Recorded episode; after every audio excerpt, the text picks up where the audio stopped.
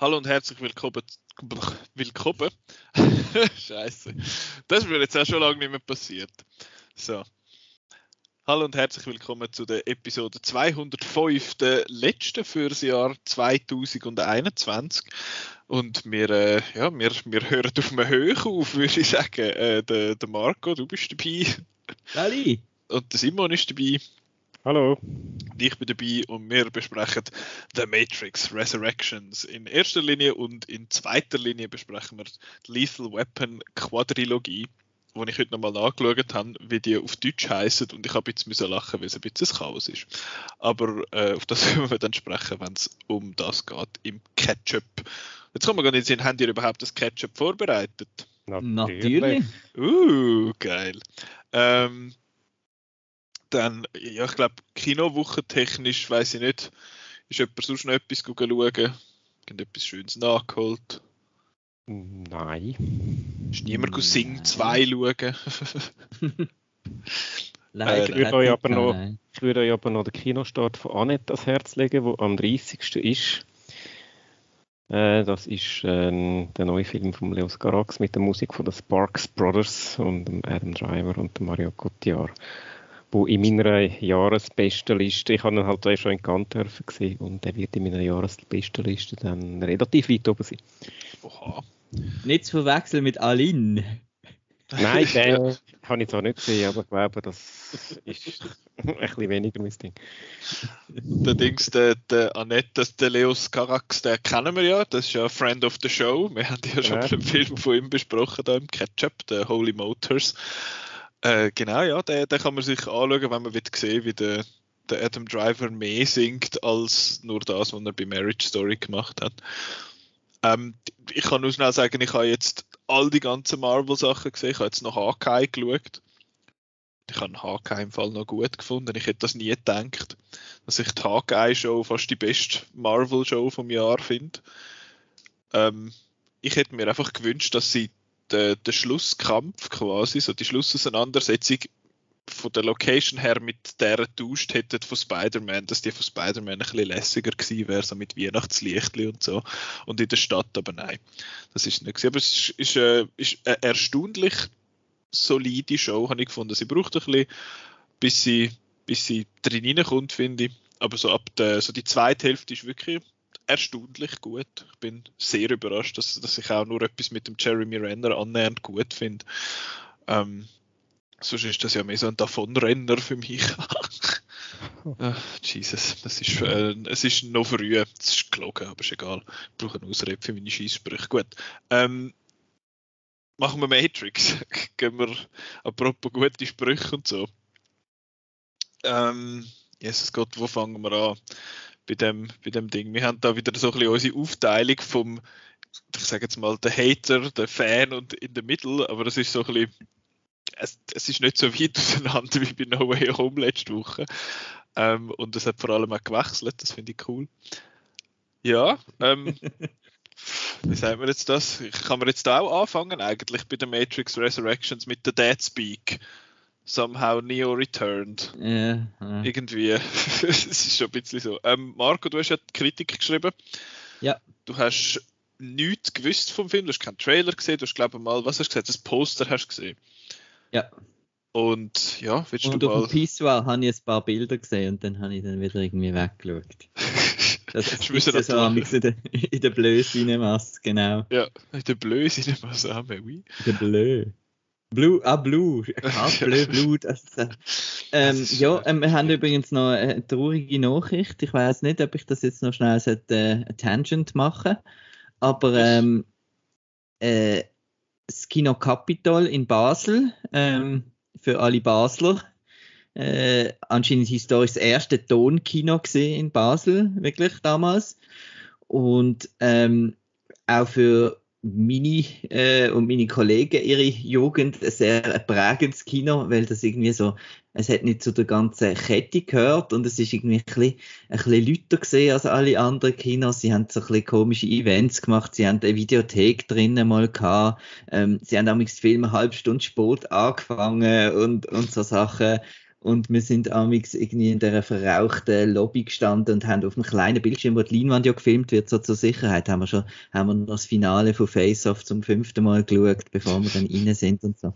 Ja, sehr traurig. Hat dann auch die, die Blue Cinema Kette eben aufgekauft und äh, hat das jetzt noch ein bisschen betrieben und ist jetzt auch geschlossen. Und das macht, glaube ich, etwa das sechste Kino in Basel, wo wo ich noch besucht habe, wo, wo geschlossen ist. Also es bleibt eigentlich in der ehemaligen Kinostrasse bleibt nur noch so eine Patte.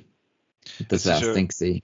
Also zu Bern und zu Basel hat, sind glaube sowieso jetzt massiv Kinos zugegangen. Eben zu Bern hat es glaube in der Stadt innen noch ein oder zwei von denen, wie heißt es, Queenie? Ach, ja. der Queenie. Von denen gibt es noch ein paar und nachher ist auch noch ein Patte Westside und dann ist glaube auch nicht mehr wahnsinnig viel rum. Und, ähm, und Basel hat es jetzt auch ein Patte und glaube ich irgendwo noch eine Arena. Oder? Ja, das ist ein bisschen neben uns, genau, zwei Hühnige. Ja. Das ist irgendwie, ja, ja das ist irgendwie in Zürich ist das irgendwie, in Zürich ist das irgendwie noch nicht so, noch nicht so passiert. Also es hat schon ein paar, aber das ist, das ist jetzt auch schon zehn Jahre sicher her, glaube ich, dass da die letzten Kinos wirklich gross zugegangen sind. Also das Frosch ist noch nicht so lang zu. Ah, das habe ich gar nicht mitbekommen. Aber das ist, das ist ein kleineres gewesen, glaube ich, das Froststudio. Irgendwo. Ist es im Niederdorf gewesen? Genau, ja. Das hat ja. da so ein bisschen die eher so ein bisschen Oscar-Favorites bin ich dort damals schauen, so Argo, American Beauty ja. damals und ein bisschen so Programm. Mhm. Ja. Schade.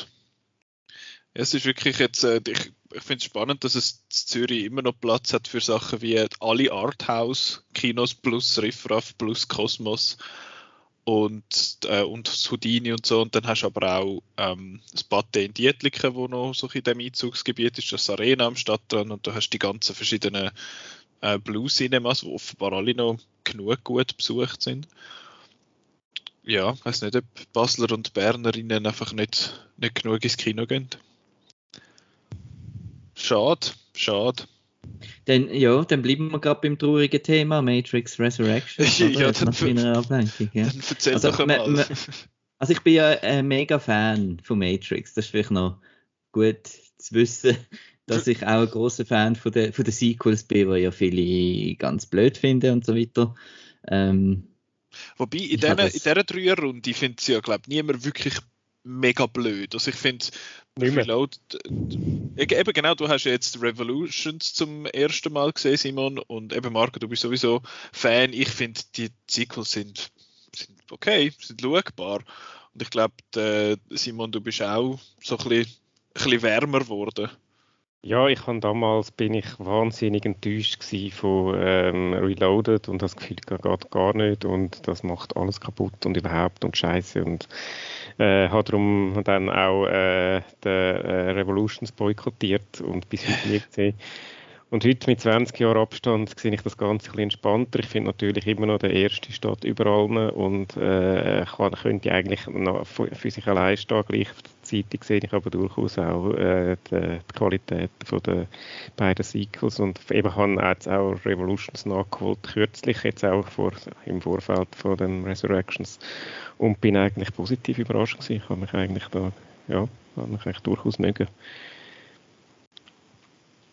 Also von dem her, ja, auch nicht völlig anti-Sequels. Und jetzt äh, kommt so ein neues Sequel, äh, Resurrections. Also wir, zuerst mal Spoiler für Revolutions, hä? wahrscheinlich. Mhm. Also ja, für, Die, für die alten Filme. Es ist jetzt wirklich so ein bisschen äh, die Frage, wie, wie machen sie jetzt das? Weil es hat eigentlich ist relativ äh, geschlossenes Ende gesehen. Das heißt, äh, der, der Neo und der Neo und Trinity sozusagen haben sich, haben sich geopfert und ähm, haben einen Frieden ausgehandelt zwischen Maschinen und Menschen und äh, die Matrix wird neu rebootet, neu designt von, von, von einem kleinen Mädchen, von der Satie und äh, ja, und es ist eigentlich ein schönes Ende gesehen, habe ich gefunden. Und jetzt ähm, habe ich das erste Mal gehört, ja, die machen wieder eine Matrix, gefunden, ah, cool und so. Und dann kommt aber noch, sie machen es wieder mit äh, Keanu Reeves und Carrie Ann Moss. Dann ist das schon so ein bisschen das erste Fragezeichen auftaucht. Und äh, ja, jetzt haben sie es tatsächlich gemacht und der Keanu Reeves spielt jetzt so einen Game Designer, wo ähm, das äh, alles, was in der ersten Trilogie passiert ist, ist eigentlich nur ein Game gesehen, ist so ein bisschen die Ausgangslage, wo weltweit überall gespielt wird. Und er muss jetzt ein Viertes machen. Die Chefin von Warner Brothers sagen, er muss ein Viertes machen. Und dann, dann macht er das halt, aber er kommt nicht so in Gang und dann äh, plötzlich weiß er gar nicht mehr, hat er jetzt die ersten drei Games wirklich nur programmiert oder hat er die auch erlebt, weil er bekommt plötzlich wieder komische Nachrichten von einem, von einem Morpheus, sagen wir es so. So weit dürfen wir, glaube ich, glaub, erzählen. Äh, und er trifft noch, genau, er trifft noch Tiff, amix in einem Kaffee und äh, die wird gespielt von der Carrie Ann Moss und er hat auch das Gefühl, äh, irgendwie die Chemie stimmt so gut, wir kennen uns doch irgendwie und ich habe doch da im Game die, die Trinity-Figur und die ist doch sehr ähnlich. Ja, und jetzt ist das passiert, der Film. Und, ähm, ups. ups, hoppla. Und ich sage mal so, das ist einfach ähm, ein Film, wo das Positive an dem Film ist, man kann den mega gut streichen und einfach sagen, für mich gibt es drei, so wie, wie, man, wie du gesagt hast, Simon, dass der, der erste Matrix kann für sich allein stehen. Für die Fans, die nur der erste toll finden, finde ich auch die ersten drei können für sich allein stehen. Und man kann jetzt den Resurrections einfach, in, einfach irgendwie ignorieren als irgendwie Spinnerei von der, von der Lana Wachowski. Und ähm, ich habe auch das Gefühl, und das Boxoffice deutet auch darauf hin, dass das irgendwie nicht funktioniert. Ähm, auch sonst äh, beim Publikum nicht so wahnsinnig. Und äh, ich kann jetzt einfach ignorieren, weil ich finde, der ist, er spielt 60 Jahre nach dem letzten Film und das ist für mich, habe ich da viel zu fest abgehängt. Weil ähm, mit der ganzen Ausgangslage von Revolutions wäre es eigentlich spannend gewesen, eben Satie oder und neue Figuren einzuführen, die jetzt eben in dieser neuen Matrix in dem Zusammenleben quasi leben. Aber sie haben wieder müssen den Neo und Trinity ausgraben und da ist das größte Problem halt in dem, in dem Film wieder einmal. Mhm. Dass man also, nicht den Film in der Welt von Matrix gemacht hat, sondern effektiv ein Sequel. Und darum wieder ganz äh, blöde Sachen hat müssen rein tun, dass es überhaupt funktioniert. Aber es ist irgendwie gleich, also ich finde eben nicht, dass jetzt der Film mega schlecht ist. Ich finde, er hat ein paar coole Ideen und er macht ein paar coole Sachen und ich finde es eben eigentlich noch cool, dass er an sich nicht einfach so ein Sequel-Sequel ist, aber andererseits dann eben gleich schon auch. Also es ist so komisch, dass sich der Film wie eben die erste, was sagen wir, die erste halbe Stunde ist ja ein langer Meta-Joke. Und das finde ich, habe ich eigentlich noch intriguing gefunden auf eine Art, aber nachher committet er nicht zu dem. Und macht einfach irgendwelche komischen Sachen und nachher, nachher macht er irgendwie wieder macht er irgendwie ein das Gleiche wie sonst immer. Und eben, sie können nicht ein neues Sequel machen, sie machen das da und nachher machen sie sich lustig darüber, dass sie das machen und nachher machen sie aber, machen sie aber gleich nicht, macht es wie nicht besser. Also es ist, ich finde das dort wahnsinnig ich finde es einfach ein wahnsinnig seltsamer Film mit wahnsinnig vielen seltsamen Entscheidungen drin. Ich weiß auch nicht, das ist, ähm, du hast es in deiner Kritik auch geschrieben, Marco, so viel es mir ist, wegen der, zum Beispiel mal, wenn, es um die Action geht, dass ähm, mich hat es jetzt nicht gestört, dass es nicht wahnsinnig viel Action drin hat. Mit dem kann ich leben. Auch wenn der Film zweieinhalb Stunden geht und es dort dann eigentlich genug Platz hat für ein paar Set-Pieces oder so. Schade hat es nicht irgendwelche schönen Set-Pieces oder so, aber ich finde es schlimmer, dass die Action, was hat, dass die schlecht ist. Die ist einfach nicht gut. Es ist furchtbar, es ist alles zu nah gefilmt, es ist alles verhackt. Das, was ich halt immer an, an Action-Szenen eigentlich, oder so an Hand-to-Hand-Combat, vor allem so Sachen, ähm, kritisieren. Das ist da einfach das, das Gleiche und ich finde das total schade. Das ist so eine von diesen Entscheidungen, die ich, ich einfach komisch gefunden habe. Ich, ich weiß nicht, wann das äh, Lana Wachowski verlernt hat, äh, gute Action zu machen, weil bis jetzt ist es eigentlich auch immer nicht schlecht gegangen. Ähm, ja, sehr, sehr, sehr seltsam. Ähm, aber zum noch schnell beim Simon seine Meinung einholen, du hast jetzt so ein bisschen, ich sage jetzt mal vorsichtig, die Position vom Fan in dieser Runde. Ähm, was, hast du, was hat denn dir gefallen an dem? Was ist, also warum bist du dem schlussendlich positiv eingestellt? Ja, also ich fühle mich jetzt ein bisschen äh, ungewollt in die Rolle vom Fan gedrängt. äh, weil es gibt ja diverse Punkte. gibt, äh, so weit sind wir ja, glaube ich, alle drei nicht auseinander, wenn wir ehrlich sind. Ja, ja. Ähm, ich vielleicht ein bisschen positiver als der Marco. Ähm, was, ich, ich, mir fällt es einfach schon einfach zu sagen, was mich, was mich, nicht, was mich genervt hat. Ich habe äh, in der Hälfte vom Film, ich habe ihn ja leider mit der Pause geschaut und in der Pause habe ich gedacht, Scheiße und ähm, in der zweiten Hälfte hat mir dann irgendwie angefangen besser gefallen, wo er dann auch mal, mal die ganzen Meta, äh, Meta-Züge einfach mal ein beiseite gelassen und es dann auch und dann Geschichte losgegangen ist. Ähm, ich habe das durchaus, äh, ich habe in der zweiten Hälfte ähm, abwechslungsreich, äh, unterhaltsam gefunden und ähm, die Story macht ein paar Purzelbäume, eben um dann auch die, die ganze Ding erklären. Ich finde das aber eigentlich, äh, hat, das hat mich nicht so gestört, weil das hat es zum Teil auch in den in den Prequels, äh, in den Sequels schon gegeben. Also in den alten Sequels. Dass das zum Teil ein bisschen an der Haar herbeizogene Story ist, aber das ist, das ist okay. Ich habe äh, ich hab eigentlich Freude gehabt an, dem, an, an dieser Idee, so ein bisschen, dass man das jetzt im Jetzt spielen lässt. Er ist ein Game Designer und, äh, und, und es ist wieder so ein bisschen die Ausgangslage. Er ist da in seiner Matrix und weiß nicht recht und, und hat das Gefühl, irgendetwas stimmt nicht und ähm, und kommt dann eben dahinter, dass es tatsächlich so ist. Das hat mir eigentlich durchaus gefallen. Es hat einfach nicht so viel so obvious, also mit, also ein, zwei, drei Meta-Jokes ist okay, aber nicht so viel obvious sich selbst Beweihräucherung in der ersten Hälfte. Das hat mich einfach genervt und eben zum Teil sogar die eins zu eins die, die Szene vom, vom alten Film eingefügt, dass auch wirklich jeder checkt. Das ist einfach äh, plump. Aber äh, ja, was soll ich sagen? Ich habe mir jetzt gerade, während ihr da am Ranten war, sind mir überlegt, was hat mir eigentlich gefallen? Es ist eher, er hat mir nicht, nicht gefallen. Ich habe eigentlich, ich habe das... Äh, on the box. ja, es klingt I did not like it. I did not dislike it. äh, ich habe mir ich habe das, das, ich bin in dem Matrix-Feeling wieder drin gewesen und ich habe wieder Freude gehabt an der Figur, ich habe auch Freude gehabt am äh, älteren Neo und an der älteren Trinity, auch an dieser Geschichte mit den beiden Bösewichten, die da auch noch reinkommen, äh, wenn wir dann vielleicht noch Spoiler-Section äh, näher darauf eingehen und ich habe eigentlich, sobald es wieder ein bisschen ernsthafter wurde ist, bin ich wieder im Film drin gewesen. Ich habe einfach irgendwie das Gefühl, äh, Lena Wachowski oder äh, Wachowski, sie können einfach keinen Humor. Das ist, irgendwie, das ist auch jetzt keine grosse Stärke von den alten äh, drei Filmen, muss es auch nicht, äh, haben eine andere Qualität und das ist auch da, was versucht hat, eben so die, die ganze, ganze Meta-Humor zu finden. Das ist einfach doof. Aber sobald es dann mal ein bisschen dramatischer wird, bin ich wieder drin und habe mir eigentlich Freude gehabt. Und es ist so ein bisschen die, ich weiß nicht, ob du, wie du das gesehen hast, Nicole, aber es ist so ein bisschen old, Old Woman in dem Fall äh, Humor teilweise oder eine Figur irgendwie kommt und einfach sagt Twitter, Twitter, Twitter, Tweet, Tweet, Tweet. Und so Sachen, äh, wo du denkst, ah, okay, äh, gut, ähm, das ist jetzt auch schon ein bisschen, ein bisschen veraltet, die Art von, von die äh, Social Media äh, Referenzen irgendwie zu machen.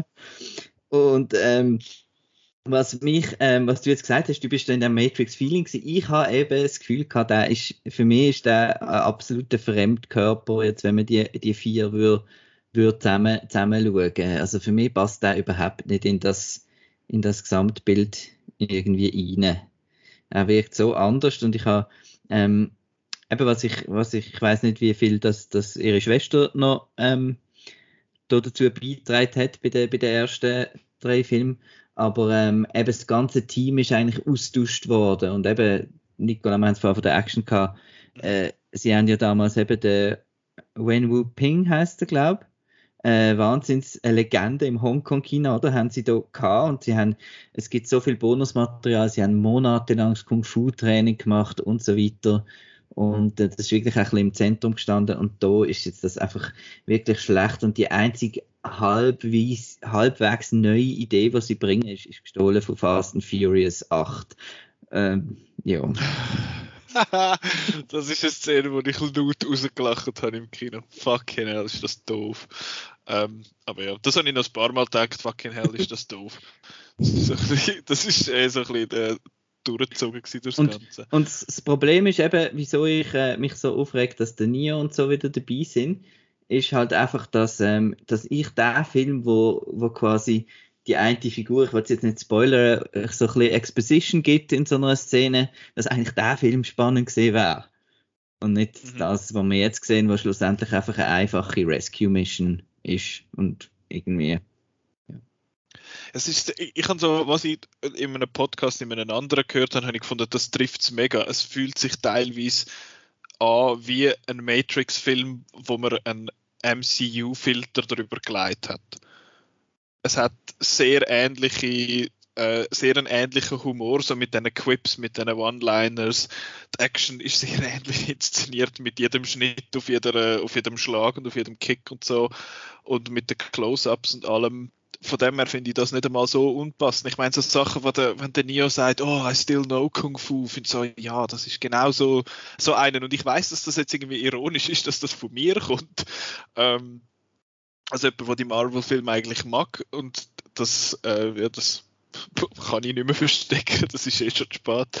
Aber dort finde ich funktioniert es, irgendwie so ein bisschen, das ist einfach halt die Welt, aber ich finde in so einer, äh, bei einer Matrix-Welt oder in einem Matrix-Film fühlt sich das einfach irgendwie falsch an. Es ist einfach komisch. Und ich sage das als jemand, der nicht jetzt ein riesen Matrix-Fan ist, weil ich habe den ersten zwei, drei Mal gesehen und die zweite und, und Sequels einmal für den Podcast dort. Und ja, das, das fühlt sich einfach, es fühlt sich einfach vieles komisch an in dem. Es ist, glaube ich, irgendwie auch, scheint mir fast ein bisschen die Idee zu sehen, sich ein bisschen zu distanzieren von den, ja. von den anderen Filmen irgendwie. Dass man jetzt nicht das, das pseudo-bedeutungsschwangere, philosophische bla bla bla, wo mir halt noch gefällt, weil es halt so crazy und out there und so ist, dass man das einfach ein bisschen ersetzt durch ein bisschen Gags und so. Und ja, das habe ich auch gefunden. Und ich habe eigentlich ähm, Jessica Henwick und so, habe ich gefunden, sie, sie bekommt irgendwie zu wenig, zu wenig zu tun und mhm. Auch die, also die neuen Figuren habe ich, habe ich, habe zwar die alten blöd gefunden, also ich gefunden, Keanu Reeves hat, hat ähm, wir haben ihn in John Wick gesehen, oder? ähm, was er kann. Und ich habe gefunden, der hat so gelangweilt gewirkt in dem Film irgendwie. Also, das ist mir aber bei der Carrie Ann Moss ähnlich gegangen. Ich habe das Gefühl, gehabt, beide haben nicht irgend, also haben, nicht sich, haben sich nicht wirklich Mühe gegeben. ich meine, der Nio streckt ein bisschen die Hände aus und dann stoppen ein paar Kugeln. Und das dann schaut er so ein bisschen. Äh, Er schaut einmal so, er hat einmal mehr so einen Gesichtsausdruck gehabt, als wäre er nicht angestrengt, sondern als würde er am Morgen in den Kühlschrank schauen und hätte keine Milch mehr oder so für seine Cornflakes.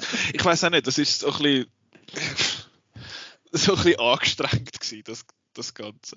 Und ich meine, neben die, der, der Yaya Abdul Matin II, wo, wo wir ja schon ein paar Mal echt cool gefunden haben in Filmrollen, ich finde, also es hat eine Szene dort auf so einer Toilette, wo, wo er vorkommt, und ich finde, fuck man, das Outfit, das, ich will auch so cool aussehen wie der Mann. Fucking hell. Ähm, ich habe mir gerade überlegt, ob ich so die runde Sonnenbrille soll kaufen. Das ist total geil. Und dann habe ich gemerkt, dass die mir nicht stehen. Ähm, ja, ich, ich habe auch ihn eigentlich cool gefunden. Ich muss auch sagen, ich habe am Neil Patrick Harris seine Figur erstaunlich cool gefunden. Das ist eine von der positiven. Es hatte so äh, ein paar Exposition-Dump-Szenen mit ihm, äh, wo, ja, wo ein bisschen, ja, jetzt nicht super, super clever sind, aber ich habe es eigentlich interessant gefunden, was so ein bisschen seine Figur macht und auch wie sie eingesetzt worden ist.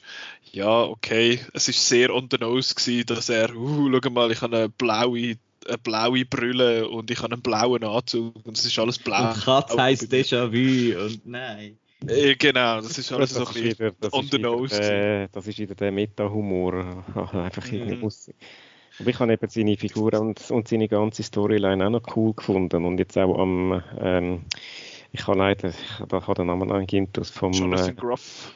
Nein, ja, der auch, aber ich habe andere gemeint, den du vorher genannt hast, mit dem komplizierten Namen. Ja, ja, Abdul ja, Martin, der ja, ja, Martin, genau. genau auch ihm seine äh, Rolle, eben, das, das, ist jetzt die Frage, wie viel man da schon Spoiler wollen, äh, aber ich habe eigentlich auch so das, das, Konzept von seiner Rolle eigentlich auch noch interessant gefunden. Um das mal spoiler-free äh, zu formulieren. Ja, sonst noch so ein paar... Ich eh vor, dass, dass wir jetzt dann zu den Spoilern noch gehen. Ja, genau. Ich würde noch so sagen, so, einfach so spoiler-frei mäßig. Ich finde, die Idee von Resurrections, also von Wiederauferstehung quasi, finde ich, in dieser ganzen Jesus-Analogie, wo, wo die Matrix ja vor allem im, im dritten voll high gehammert hat in dem Sinn, finde ich eigentlich cool, dass man das, dass man das weiterzieht, aber nachher finde ich es irgendwie komisch, was man gemacht hat damit. Und ja, wie du, wie du sagst, Marken, es ist so ein Film, wo er macht mit, er macht das Original nicht kaputt, aber er baut wie auch nicht wirklich drauf auf. Er macht so, er ist so ein bisschen, er ist so ein bisschen pointless irgendwie. Das finde ich, finde ich noch schade. Ja. Ähm, gehen wir zu den Spoilers. Also für die, die jetzt den Film noch nicht gesehen haben und den möchten noch schauen und spoilerfrei bleiben, jetzt abschalten äh, oder Pause drücken zumindest und dann nachher weiterhören, wenn ihr ihn gesehen habt wenn es euch nicht interessiert, wenn, wenn es euch nicht interessiert, dass gespoilert werden oder ihn gesehen habt, dann willkommen in der Spoiler-Section. Ähm, da gibt es ein paar Sachen, die ich will sagen. Also das erste, wo mir jetzt einfach gerade in den Sinn kommt, ist, dass im, im Abspann läuft ja ein Cover von Wake Up von Rage Against the Machine. Also das, wo im, ist im ersten gewesen, wo das im Abspann gelaufen ist, das Original. Ja. Und ich habe mir dort geguckt, ich habe nicht, ich habe irgendwie den Link nicht gemacht und ich habe gefunden, fuck ist das, es ist einfach so Budgetversion von Rage Against the Machine. Und dann haben wir nachgeschaut, so scheiße, es ist ja wirklich einfach ein Cover vom Original. Und das ist so, das ist so symptomatisch für den Film, es ist einfach ein Cover vom Original. Aber, aber da muss ich dir jetzt widersprechen bei dem, bei dem Song. Wegen? Bei der Weil er female-led ist und das passt Genau, also ich habe es ja. irgendwie interpretiert, genau, beim ersten fliegt halt der, der Neo weg, oder? Mhm. Und jetzt im zweiten fliegt ja auch See dann am Schluss und dass dann eine Female Voice ist und da, da die, die beiden Regisseurinnen ja Transitions sind und so, habe ich jetzt das auch noch ein bisschen da rein interpretiert. Ist ja anscheinend viel so Zeug drin, aber das habe ich jetzt gefunden, das hat sogar ich irgendwie verstanden und darum ja. habe ich das jetzt eigentlich noch cool gefunden. Es hat einfach, es hat einfach für mich irgendwie gerade so passt, so als Symptom, dass es alles so ein bisschen wie eine Coverversion mhm. wirkt von sich selber. Ähm, das, das ist auch so ein bisschen mühsam ja. gesehen, eben, dass sie quasi bei der Actionsequenz dann einfach so, hey, weißt du noch, der Helikopter und so. Mhm. Aber es ist einfach so, und es ist 2021 und es ist so lame, die, die Sequenz, im Gegensatz zu 1999. Und es ist, für mich hat der ganze Film so ein bisschen Budget-Matrix gewesen. Eben so ein bisschen klein und eben so ein bisschen, mhm. ähm, wenn man es positiv sagen, ein bisschen intimer. Aber darum eben halt einfach nicht, nicht spektakulär. Und ich, mhm. bei so einem Film erwarte ich einfach spektakulär. Ich, will das sonst so ein bisschen, ich habe das Gefühl, der Film ist so ein bisschen in zumindest in zwei Teilen. Also am Anfang hast du eben den Meta-Teil und nachher hast du ein bisschen mehr Matrix-Filme. Ich möchte mal schnell über den Meta-Teil schwätzen. Eben wie gesagt, ich habe ich bin dort geguckt und habe gefunden, eigentlich finde ich das noch interessant, eigentlich ist es noch witzig, aber andererseits ist es auch einfach total komisch. Das ist Space sie, Jam wieder. Also, und ich habe einfach genau an das gedacht, wo er mit dem Jonathan Groff seiner Figur dort, heißt, heißt er überhaupt so? Ich glaube es. Mhm. Ähm, ja. Wo wo in dem Büro hockt und sagt, oh, unser Studio Warner Bros. hat gesagt, wir müssen das Game machen. Ich finde so, was ist das? Das ist ja wirklich einfach fucking öh. Der Algorithmus hat gesagt, wir müssen Matrix 4 machen. Und es hat ein paar so Sachen, ich finde es sehr lustig. Ich habe das selber nicht gemerkt, ich habe das erst nachher äh, mitbekommen, dass äh, ein, ein Mann mit dem tollen Namen Donald Mustard mitmacht in dem Film. Er hat ganz eine kleine Rolle äh, in, dem, in dem Game Studio, wo der der Thomas Anderson arbeitet. Und das ist der, der Fortnite-Chef in dem Sinn. Das ist der, wo, wo Fortnite mitschreibt und macht quasi.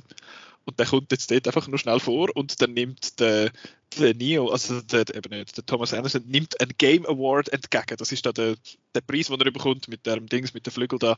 Das ist ein Game Award, die Awardshow gibt's. Und er kommt das Ding über und es ist irgendwie weird, dass er, das, dass, man, äh, dass er den überkommt und sich nachher versucht, vor dem Haus zu stürzen. Ähm, und ich finde es auch lustig, dass der Film so tut, als würden Leute Game Designer kennen. Das finde ich irgendwie, ich meine, Regisseuren und Regisseurinnen, das kennt man jetzt vielleicht einmal noch. Also mit dem Steven Spielberg und dem Quentin Tarantino, das sind so Namen, wo, wo auch so ein bisschen Leute, die nicht sind wie wir drei und ihr die Hause, die das hören sind, sondern so ein bisschen die normalen Leute. Aber ihr seid ja auch so ein bisschen Medien interessiert. Ich glaube, ihr könntet mir keinen einzigen Game Designer sagen. Außer vielleicht einen. Höchstens einen. Äh, nein. Ich, jetzt, ich denke jetzt, der Marco könnte vielleicht einmal vom Hideo Kojima gehört haben. Äh, weil nein. der mal so Sachen gemacht hat mit dem, äh, mit dem Guillermo del Toro und dem Mats Mikkelsen und so. Der tut nein, immer so, als wäre ein Filmemacher, aber ja. Also bei den Games könnte ich höchstens noch so ein paar ähm, EA-Games und äh, ein paar Marken noch nennen vielleicht. Aber, aber auf keinen Fall Unreal Engine ist, aber ja, nein. Das, Namen von Personen würde ich nicht schaffen. Eben, also der, eben ein, ein, Neil Druckmann oder der Shigeru Miyamoto, das sind alles, oder Satoru Iwata, ja. das sind alles Sachen, die ich noch nie gehört habe. Scorseses von der Game. Also der Shigeru Miyamoto ist der Erfinder vom Super Mario. Der, der Super Mario kennt jeder. Super Mario kenne ich ja. Eben, ja. der macht aber keine Games. ähm, das habe ich einfach irgendwie noch irgendwie ironisch gefunden, dass sie so tun haben, als würden die Leute Game Designer kennen. Ähm, Aber es ist so ein bisschen, die, ja. die, die neue Matrix, die hat ja dann auch keinen grünen Stich, sondern die ist so mit warmen Farben. Das finde ich ähm, nicht so schlimm. das finde ich einfach so ein bisschen schade und es fehlt so ein bisschen auch das das, was sie halt so ein bisschen von ihrer äh, Ding, Subkultur so reingebracht hat. Eben, es ist halt nicht mehr so cyberpunkig, äh, Sadomaso-Leder. Äh, eben, es hat so ganze eigene, eigene Optik irgendwie. Und mhm. jetzt einfach hat, hat äh, der, der Morpheus lustige orangen Anzug an, aber sonst, ja, sonst ist es eigentlich nicht sonst ist ja eigentlich nicht die Idee von der Matrix ist eben gesehen, dass man dort sein, sein ideale Selbst äh, ist. Mhm. Und äh, in der Matrix sind einfach alles irgendwie Arschlöcher. also, sein Assistent und so, ja, einfach wieder kommentiert auf, ja. Ich finde einfach noch lustig, ähm, also was ja oft jetzt ein bisschen, was ich oft gesehen habe, ist äh, so ein, ein Vergleich zu The Last Jedi. Dass der halt so ein bisschen nicht das typische Sequel ist, nicht das Sequel ist, was die Fans haben wollen, dass die Fans so ein bisschen upset sind, was das angeht, weil er halt so ein bisschen ikonoklastisch ist, dass er wie ja, Last Jedi auf ganz eine andere Art, als das jetzt ähm, Matrix Resurrections macht. Und ich finde, am Last Jedi ist eben der Ikonoklasmus, also das wie sagen wir jetzt, das, das hinter sich lassen vom Alten und das Aufbauen auf etwas Neuem einfach viel, viel besser gelungen ist und das Matrix wirkt wie so eine Trötzli-Aktion. Also er versucht irgendwie sich selbst zu dekonstruieren, aber er macht ja, ja. das irgendwie nicht intelligent oder so. Also, ich habe eben auch nicht das Gefühl gehabt. Ich meine, ich muss sagen, ich habe ich hab das dir, glaube ich, schon geschrieben, Marco. Ich finde, ein Meta-Joke, den habe ich gefunden, den haben sie genau für mich gemacht. Und das ist der mit dem, einerseits, also der, der Chad der ganze Chat-Joke. Dass, halt, dass es halt irgendwie lustig ist, dass der, der Nerd kommt die Frau nicht über, wo er, wo er will, weil sie mit einem Chat zusammen ist. Das ist halt so ein, so ein ja, so eine Art Internet-Meme mit dem sind. Das Chats sind so ein bisschen die, ja, wie heißt jetzt einmal? Zack und Chad und, und wie auch immer die ganzen Highschool-Bullies einmal geheißen haben. Und andererseits ist es halt lustig, dass der gespielt wird vom Chad Stahelski, der, der Regisseur von der John Wick Film und am Neo bzw. am Keanu Reeves Stunt Double und Stunt Coordinator von der Matrix 1 bis 3, glaube ich, oder zumindest im 1. Und das habe ich einfach extrem gut gefunden. Ich fand, fuck, okay, das, das ist gut, das ist für mich, das ist witzig. Ähm, sonst, ja, und dann hat es da die, die Szene, wo die, da die alten Characters ja wieder hinführen kommen da der, wie heißt der, der Merovingian. Ja, furchtbar, furchtbar. Das ist eine oberpeinliche Szene gewesen. Das ist so richtig, äh, das habe ich das Gefühl, das so ein bisschen Boomer-Humor gewesen da drin. Ich finde so, ah, wo ist mein Spin-off und quack, quack und da Twitbook und Face Netflix und ich finde, oh mein Gott, was machst du? Was machen die hier? Was läuft? Das ist wirklich, das ist oberpeinlich gewesen, was dort gebracht hat. Und dann hat es ja, und Ah, und auch dort, das war eigentlich die Ausgangslage für eine coole Actionsequenz gewesen, wo dann auch wieder so eine verhackte Seich war, ja. irgendwo im dunklen Loch unten und ja. Also was, was ich ja, ähm, was ich cool gefunden habe, ähm, ein cooler Ansatz ist, sind die blöden Roboter-Tierli, also der, die Roche und der Kleine. Der, der so nett reinschaut. Genau, das ist für mich, und der, der Ding, der Morpheus ist ja auch so einer, oder? Ein Synthetic, oder wie sie auch immer heißen ja. dort. Ähm, und das sind so ein bisschen die gesponnenen Ideen, die ich so von den Wachowskis amigs ein bisschen erwarte. Äh, aber aus denen haben sie dann auch nicht gemacht, weil es gibt nie irgendwie eine Schlacht, wo die dann zum Beispiel können, kann helfen oder so. Eben, es bleibt alles so relativ klein.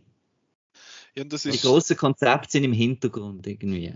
Das ist eigentlich genau das, was ich eigentlich auch noch dann, äh, am Film noch catchy gefunden habe. Eben die Figürchen und damit verbunden eben auch so ein bisschen das Grundkonzept, dass es jetzt eigentlich nicht mehr einfach die bösen Maschinen und die guten Menschen gibt, wo man jetzt einfach mehr die Menschen müssen gegen die Maschinen kämpfen, sondern dass es da irgendwie Zwischentöne gibt und eben da kommt ja dann Niobe vor, äh, wo mittlerweile da äh, General sowieso ist und eigentlich auf, äh, voll auf Bewahren ist und, äh, und jetzt einfach da äh, dann einen Konflikt hat mit anderen Figuren, die dann eben eigentlich für die Freiheit kämpfen. Und ich finde, das, hat, äh, das ist durchaus eigentlich spannend, wie, wie dann plötzlich eigentlich auch die, die, so ein bisschen die Konflikt innerhalb von dieser äh, Anführungszeichen Freiheitsbewegung entstehen und, und dann gibt es plötzlich gute Maschinen und äh, und, und ja, also ich finde auch, man hätte da noch ein bisschen mehr daraus können machen man hätte anstatt einem vielen blöden Meta-Humor, hätte man einfach die, die, die ganzen Dinge noch ein bisschen können, die, die, Konflikte noch vertiefen. Und da kann ich eigentlich dort dann darauf freuen, dass es dann dort eben so ein bisschen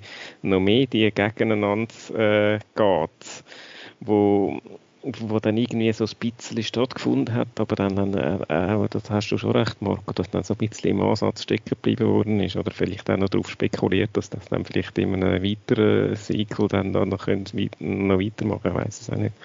Also es ist ja. viel länger als eine Viertelstunde haben sie sich mit dem Konzept ja nicht beschäftigt. Also es gibt ja die, die Stadt, das der IO hat es geheißen, oder? Mhm wo ich gefunden habe, das sieht ja, sieht ja noch cool aus, das ist optisch auch ansprechend, habe ich gefunden. Können Erdbeere anbauen. Ja, wirklich, da habe ich gefunden, okay, das sind noch witzige Konzepte und nachher, was sie machen mit dieser Stadt, der Neo geht dort an, er frisst das Erdbeere, er wird eingesperrt und dann haut es ab. Und das ist es mehr oder weniger gewesen dort mit, der, mit dem ganzen Ding. Ich weiß auch nicht, dort hat es einfach noch müssen Eben, Niobe macht also. einfach eine Zusammenfassung von den letzten 60 Jahren, oder? Das ist eigentlich ja. der Grund für die, für die Szene, ja. Ich weiß nicht, haben die Animatrix mal, mal gesehen? Mhm. Nein. Ähm, also da gibt es sicher ein, äh, eine von denen, ich weiß leider die Titel nicht mehr auswendig, aber es gibt eine, wo, wo die unbedingt noch mühen schauen, wo quasi das Prequel ist, wo eben eigentlich zeigt, wie die Roboter dann überhaupt an die Macht gekommen sind und wieso die Menschen den Himmel kaputt gemacht haben und so weiter.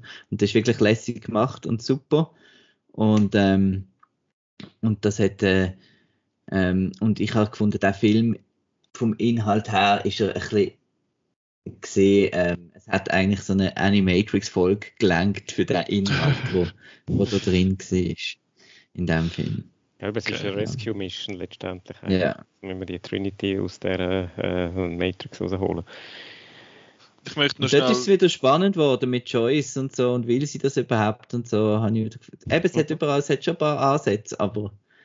Das ist das, wo ich so ein bisschen das Problem habe. Er hat ein bisschen sehr viele Ideen, wo er in einen Film also wo in einen Film mit reinpassen, irgendwie, du hast die ganze, du hast die ganze Sache mit, den, mit dem Meta-Teil am Anfang, du hast das Umschreiben in dem Sinn, dass, der, also Umschreiben oder die, wie sagen wir, die Story, dass Trinity halt jetzt The One ist und du hast das ganze, den ganzen Mix von der Echtwelt und der Matrix und so, dass da plötzlich Leute aus der äh, ja, dass das alles auch irgendwie ein bisschen wirr ist und eben die, die neue Stadt, die da drin ist und die neuen Konzepte mit den Robotern und all das Zeug oder mit den Maschinen und das hat irgendwie alles für mich dann nicht zu einem kohärenten Film geführt.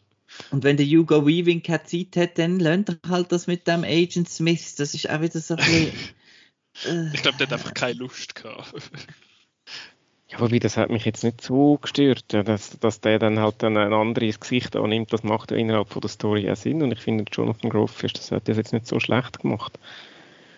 Ja, er ist einfach so ein bisschen, ein, ich habe gefunden, er ist so ein bisschen ein, einfach so ein Böse, wo so, ich finde, er ist nicht schlecht gewesen in dem Sinn, aber es ist ein bisschen, ja, das ist eben, wie gesagt. Aber eben da finde ich, da finde ich, habe ich dann auch wieder reizvoll gefunden, dass, dass so ein bisschen die, eben, dass er nicht einfach nur das eine Böse gegeben hat, sondern dass es eben plötzlich jetzt verschiedene, äh, verschiedene Interessen gibt von den Bösen, die dann jetzt sich zum Teil dann auch gegenseitig noch bekämpfen.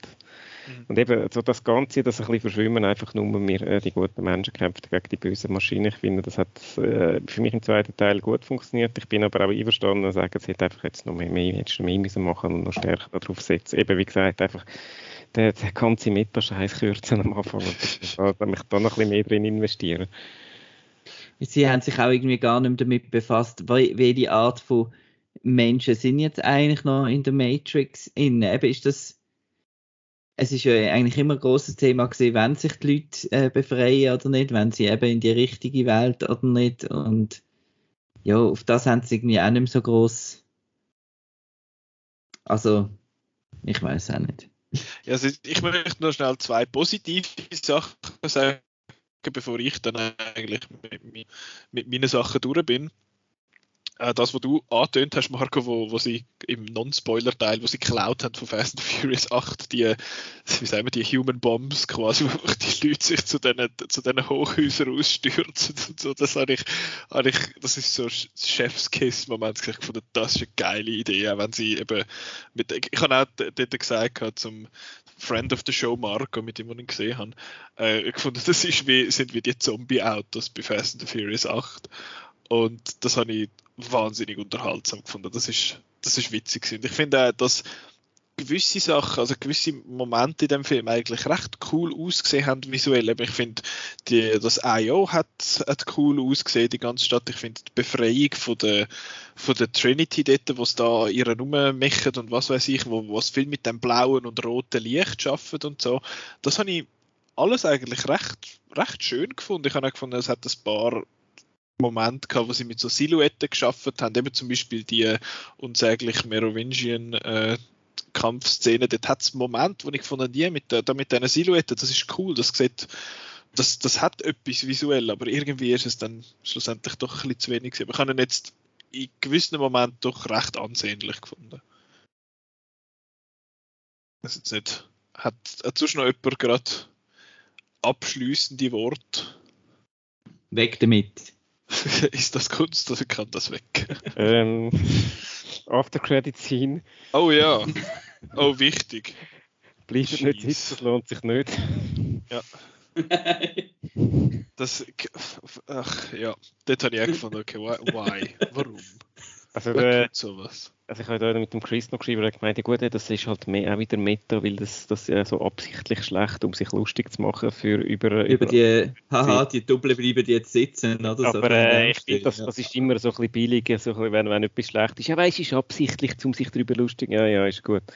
Aber das ist das, wo, wo ja der ganze Film oder eben die ganze Meta ganze Meta-Teil am Anfang ja macht. Er findet, oh, jetzt machen wir da am vierten und wie das Studio das will, aber wir wollen eigentlich gar nicht. Ich finde, ja, aber nachher machen wir ihn trotzdem.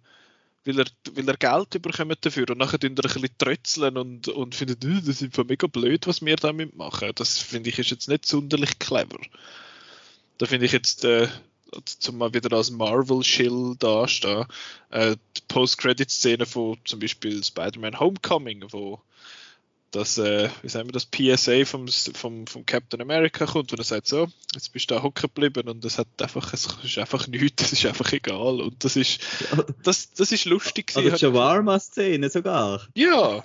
ist auch super. Was einfach ja, eben, wenn es wenigstens richtig lustig ist oder einfach so ein bisschen absurder Humor oder irgendetwas, es gibt ja viel, äh, viel Beispiele, was, was funktioniert, aber das ist einfach hockst da und sagst, ja, aber komm, jetzt, das ist nicht euer Ernst, oder? Ich muss, ja. äh, haben jetzt, warten jetzt, dass ich da lachen, oder? Wenn wir, noch, wenn wir noch kurz Eben. für die, die zwar den Film geschaut haben, aber äh, nicht sitzen bleiben sind, noch kurz erzählen, um was das nicht geht. Also es ist einfach wieder in der Meeting, in dem Meeting, wo es da die, da die Movies das, are dead. Ja, was halt die, die wie sagt man, was das das neue Game besprechen oder brainstormen und dann findet oh, ich weiß, was wir machen, wir müssen Katzenvideos machen. Hahaha, ha, ha. Cat-Tricks und so. also, leck ist das lustig, weißt du, weil Büsile-Videos sind lustig. Das ist auch wieder so, sie ist zwar, Lana Wachowski ist noch lange kein Boomer, aber das ist so, ja, eine, das ist, wirklich das so, ist der oh, Boomer-Internet-Humor. Also weißt du, Büsi-Videos sind mega lustig.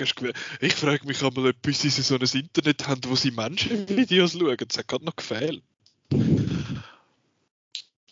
Ja, das habe ich, das habe ich also sehr abgeschüttelt. Ein, ein ganz, ganz ein bizarrer Film, wo ich, ich finde das so spannend jetzt aber an dem, dass es wirklich viele Leute gibt, also viel, was es genug Leute gibt, dass man das irgendwie sieht, die finden, ah, der definiert neu, was ein Blockbuster kann sein und so. Ich mhm. finde, was heißt das? Ich würd, ich, mich würde eigentlich interessieren, eben, ich glaube, für viele ist es einfach so ein bisschen der, der Ikonoklasmus, was ich übrigens einfach ein wahnsinnig tolles Wort finde, ähm, wo das wo das irgendwie ausmacht, aber sonst, ich, ich sehe es nicht wirklich. Ja, Nur weil ein Film sich extra so ein bisschen so ein bisschen lustig macht über etwas, das nachher aber vor allem selber nicht besser macht, macht es ja noch nicht gut. Das ist ja der, der ja, Kritikpunkt, den ich am ersten Deadpool habe, dass er ja sich lustig macht über die Struktur von Superheldenfilmen und nachher genau so einen Film macht. Aber ich also, denke schon, dass das gewisse so Arthouse-Film-Snobs vielleicht auch ein bisschen anspricht, der Film. Eben, weil sie dann irgendwie eben meinen, er macht sich so ein bisschen über das eben über das lustig und eben er tut es völlig dekonstruieren und äh, haha, tata. Aber ja. ja. Aber du hast ja vorhin den Vergleich, also hast nicht du gebracht, aber haben, äh, ist offenbar gezogen worden zu The Last Jedi. Und da muss ich einfach mhm. sagen, ich bin ja ein, ein, Fan von The Last Jedi. Und ähm, also ist, nein, sorry, gut, ja, er hat vielleicht in gewisser Hinsicht eben, dass er halt da äh, sich eine gewisse gewisse, wie soll man dann sagen, äh, ja, eben sich über gewisse Sachen lustig. Aber eben, der Last Jedi macht sich nicht lustig. Der dekonstruiert gewisse, gewisse Themen, von, wo, mhm. wo so ein bisschen, oder gewisse heilige Gräl von der, vom Star Wars Universum und, ähm, und macht da etwas Neues drauf. Aber Geschichte funktioniert in sich super und, und er, er, er macht daraus etwas Neues und und bringt auch eben wirklich äh, äh, eigentlich eine in sich stimmige Geschichte, finde ich. Das sind Schwachpunkte, aber da müssen wir jetzt nicht äh, drüber reden, haben wir schon genug. Aber äh, der ist ja jetzt nicht wirklich innovativ, das muss, also, muss auch ich sagen, was ich eigentlich nicht so schlecht gefunden habe. Er ist einfach, er hat, eben, hat ein paar coole Ideen und, ähm, und ich finde ihn so weit auch unterhaltsam, aber wenn ich jetzt also da Blockbuster neu definieren. Also. ich weiß auch nicht genau, was das soll heißen. Ja. Es ist halt, es und, ist halt spannend. Es ist noch in, ja, ja, eben, genau, weil Last Jedi ist ja auch, auch gerade bei Film bei den Kritikern so gut angekommen, vielleicht auch ein bisschen wegen dem. Weil halt, aber äh, ich, ich würde da ja, ich, ich habe Mühe, ich habe Mühe, die beiden Filme in einem Atemzug zu nennen, weil es ist, es hat zwei Parallelen, aber äh, 7000 Unterschiede. Mhm. Es ist aber halt jetzt doch noch als, als sorry schnell, dass er, dass er äh, fast gleichzeitig mit Spider-Man No Way Home rauskommt, wo ja sehr fest auf die, die Nostalgia-Bait ein bisschen ist mit, uh, schau mal, wir haben da den Doc Ock und den Green Goblin wieder auspackt von früher. Und dass der jetzt halt einem wieso reinlockt, eben mit dem, uh, wir haben da den, den Neo und Trinity wieder zurückgeholt und nachher aber einfach ganz etwas anderes macht damit. Das finde ich von der, von der Idee her tatsächlich interessant. Ich finde einfach, die Umsetzung ist nicht gut. Das haben wir jetzt, glaube ich, in der letzten Dreiviertelstunde klar gemacht. nicht genug gut. Oder das, ja. Eben, ich finde ihn auch nicht mega schlecht. Ich finde, er ist einfach so ein bisschen, ist einfach ein komischer Film. Ich habe mich natürlich schon immer gerade wieder ein an äh, No Way Home äh, zurückerinnert, wo ich, wie ihr wisst, nicht gut gefunden habe. Auch wegen diesen, auch wegen diesen Nost äh, Nostalgie-Elementen. Und das wäre jetzt ein Film mit Nostalgie-Elementen, wo mir noch ein bisschen, wo mir der Originalfilm noch ein bisschen äh, mehr bedeutet als jetzt bei den Spider-Man-Film. Und ich merke einfach, es funktioniert bei mir immer noch nicht. Ich finde es einfach noch doof. Es hat also nicht nur damit zu tun, dass ich jetzt nicht so der grosse äh, oder irgendwie der, der Fanboy war bin beim No Way Home, sondern es ist einfach, ich finde es einfach doof. Ich finde es cool, wenn du irgendeine so ein bisschen äh, References einbaust, die vielleicht noch ein bisschen, äh, ja, nicht gerade obvious sind, wenn das zwei, drei sind, aber wenn das dann irgendwie eben die erste Hälfte vom Film ist und einfach nur noch und, und so plump, dann musst du einfach sagen, nee. Ich habe das Gefühl, die, die ihn jetzt so mega gut finden, das ist gerade auch so eine Trotzreaktion wie der mhm. Film selber. Also der Film fühlt sich für mich eben, wie gesagt, auch so als Trotzreaktion an. Und die, die ihn jetzt so super finden, die trötzeln auch ganz leid, weil sie äh, Spider-Man No Way Home blöd gefunden haben oder so. Ich muss noch etwas Positives sagen. Und zwar, dass wir jetzt, eben, wie du gesagt hast, fast eine Stunde haben können doch äh, darüber diskutieren mhm. und so. Das, das bedeutet eigentlich, dass es nicht ein, ein langweiliger Film ist. Also es ist eben, es ist schon nicht einfach ein, ein, äh, ein Marvel, ich sage jetzt ja. ein Marvel-Film. äh, ich reg mich mega darüber auf. Aber schon nur, dass ich mich kann mega darüber aufregen oder heißt eigentlich, dass ich mich damit befasse. Und von dem her finde ich ihn auf seine schlechte Weise wiederum interessant, wenn das Sinn macht. Also er löst wenigstens das Gefühl aus, genau. von nicht Langweil oder äh, Gleichgültigkeit ist. Genau. Das ist ja bei mir ein Film, wo ich jetzt Lust hätte, um ihn nochmal zu schauen. Ich habe das Gefühl, ich werde den dann schon auch mal nochmal sehen. Jetzt wahrscheinlich nicht nochmal im Kino, aber irgendwann dann schon nochmal vielleicht ein bisschen abkapselt dann auf dem ganzen Diskurs rundherum. Das dann vielleicht könnte interessant sein. Apropos nochmal schauen, ja. Yeah. Noch ein Noch eine, ein Kränzli winden. Äh, Kosmos. Ich gehe heute 1740 äh, Matrix 1999 schauen. Englisch ohne Untertitel. Uh, Super. Wow.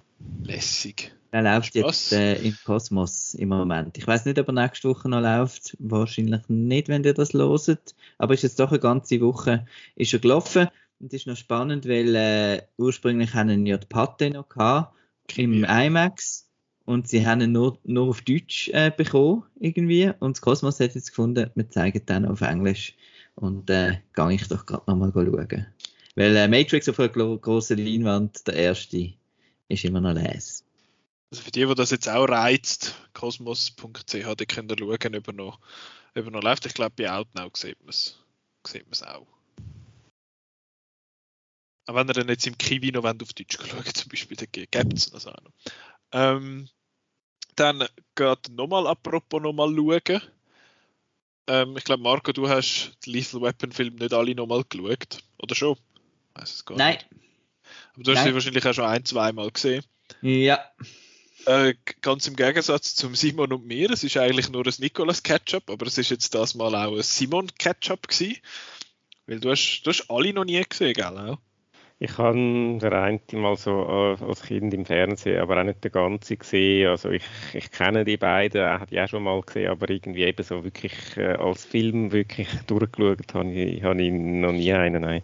Okay. Also ich kann jetzt auch sagen, ich weiß jetzt auch, dass er nicht Murdoch heißt, sondern er heißt Murtaugh und der Riggs. Jetzt kann ich, jetzt kenne ich die alle. Jetzt bin ich da. Kennst du alle mit, mit Kindern und Enkeln und die ganze Familie ist ein Big Ja, der, der, der, Nick und Trish und der Rihanna. Heißt die Rihanna? Rihanna. Rihanna. Rihanna. Rihanna, glaube ich, oder? Rihanna. Rihanna. Rihanna ohne Armschluss. Close enough.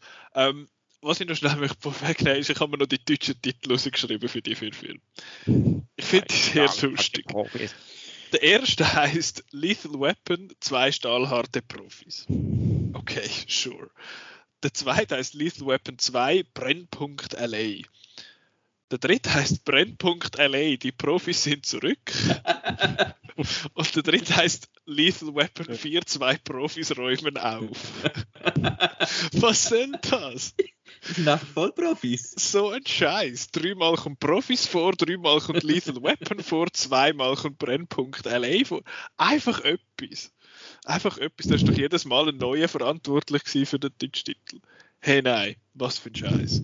Ähm, also, Marco, du hast ja die mir slash uns aufgetragen. Mhm. Ähm, einerseits, weil wir gefunden haben, wir haben ein bisschen mehr Zeit um jetzt da mal machen. Darum machen wir jetzt eine ganze Quadrilogie und nicht nur einen Film. Ähm, und es ist, also zumindest der erste, ist ja so ein bisschen an Weihnacht. Und das ist noch so ein das. Und dann ist ja noch Matrix, ist produziert von Joel Silver und die auch. Korrigierst mich, wenn etwas nicht stimmt. Alles gut. Ähm, und darum haben wir jetzt ja. das gemacht. Aber ich mir, also, Matrix hat ein bisschen weniger Saxophon. Oh ja. das, der, hat, der, der Score da, der hat das ja pure Sex, man, mit dem pure Saxophon. Saxophon. Saxophon. Hey. Äh, ja, ich das zusammen mit dem Michael Kamen. Das ist das zweite, wo, wo ich mir aufgeschrieben habe bei Lethal Weapon 2, lustigerweise. Es steht einfach nur Saxophon. ich finde, der Score ist eh noch cool. Aber äh, erzähl doch du mal sonst, Marco, du als, als Experte, warum hast du jetzt, warum findest du die so lässig und um was geht es dann so ein bisschen, kannst du eigentlich über alle vier mehr oder weniger geht so ein bisschen. Also ist so ein bisschen ich muss, muss noch, brauche noch schnell einen Jahrgang, warte jetzt genau. Also, ähm, Lethal Weapon ist bei mir, äh, Lethal Weapon 4 ist der erste gesehen, den ich im Kino gesehen habe. Und überhaupt der erste Lethal Weapon Film, den ich gesehen habe, das ist 1998 gesehen. Wenn man jetzt ein bisschen Mathe macht, äh, 16, also super Alter für das. Ähm, und da ist einfach, wenn er angefangen hat mit der Actionsequenz und mega laut gewesen und ich habe es mega leise Capitol. Dann, äh, Nein, im Plaza. Gibt es okay. auch nicht mehr. Äh, Balkon erste Reihe immer. Und dann äh, habe ich die anderen dann, dann auch alle auf Laserdisc gekauft. Haha, Laserdisc. Und dann am Stück quasi geschaut. Und ich finde die Reihe toll, weil halt ähm, sie sehr konsistent ist jetzt im Gegensatz zu anderen Reihen, die es gibt. Ähm, habe ich das Gefühl, die Figuren sind immer die gleichen. Ähm, sie machen nicht irgendwie komische, oh, das würde jetzt der, der Riggs nie machen oder so.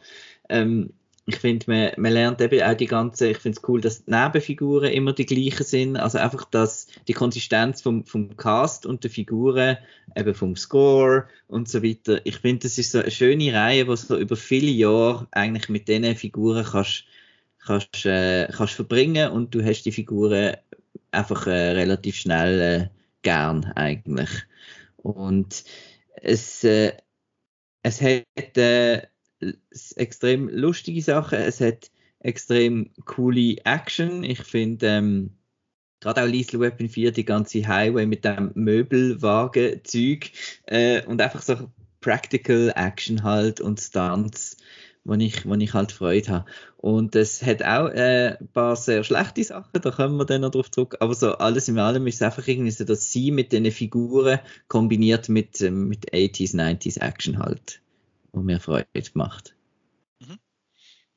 Ja, und es geht ja eben eigentlich in, es geht um die, die zwei. Also im ersten Film sind es ja so halt die unfreiwilligen Buddies in dem mhm. Sinn so ein freiwilliges Team. Genau, die Cops. Der, und Lethal Weapon ist eben der Martin Riggs gespielt von Mel Gibson. Genau, das ist genau.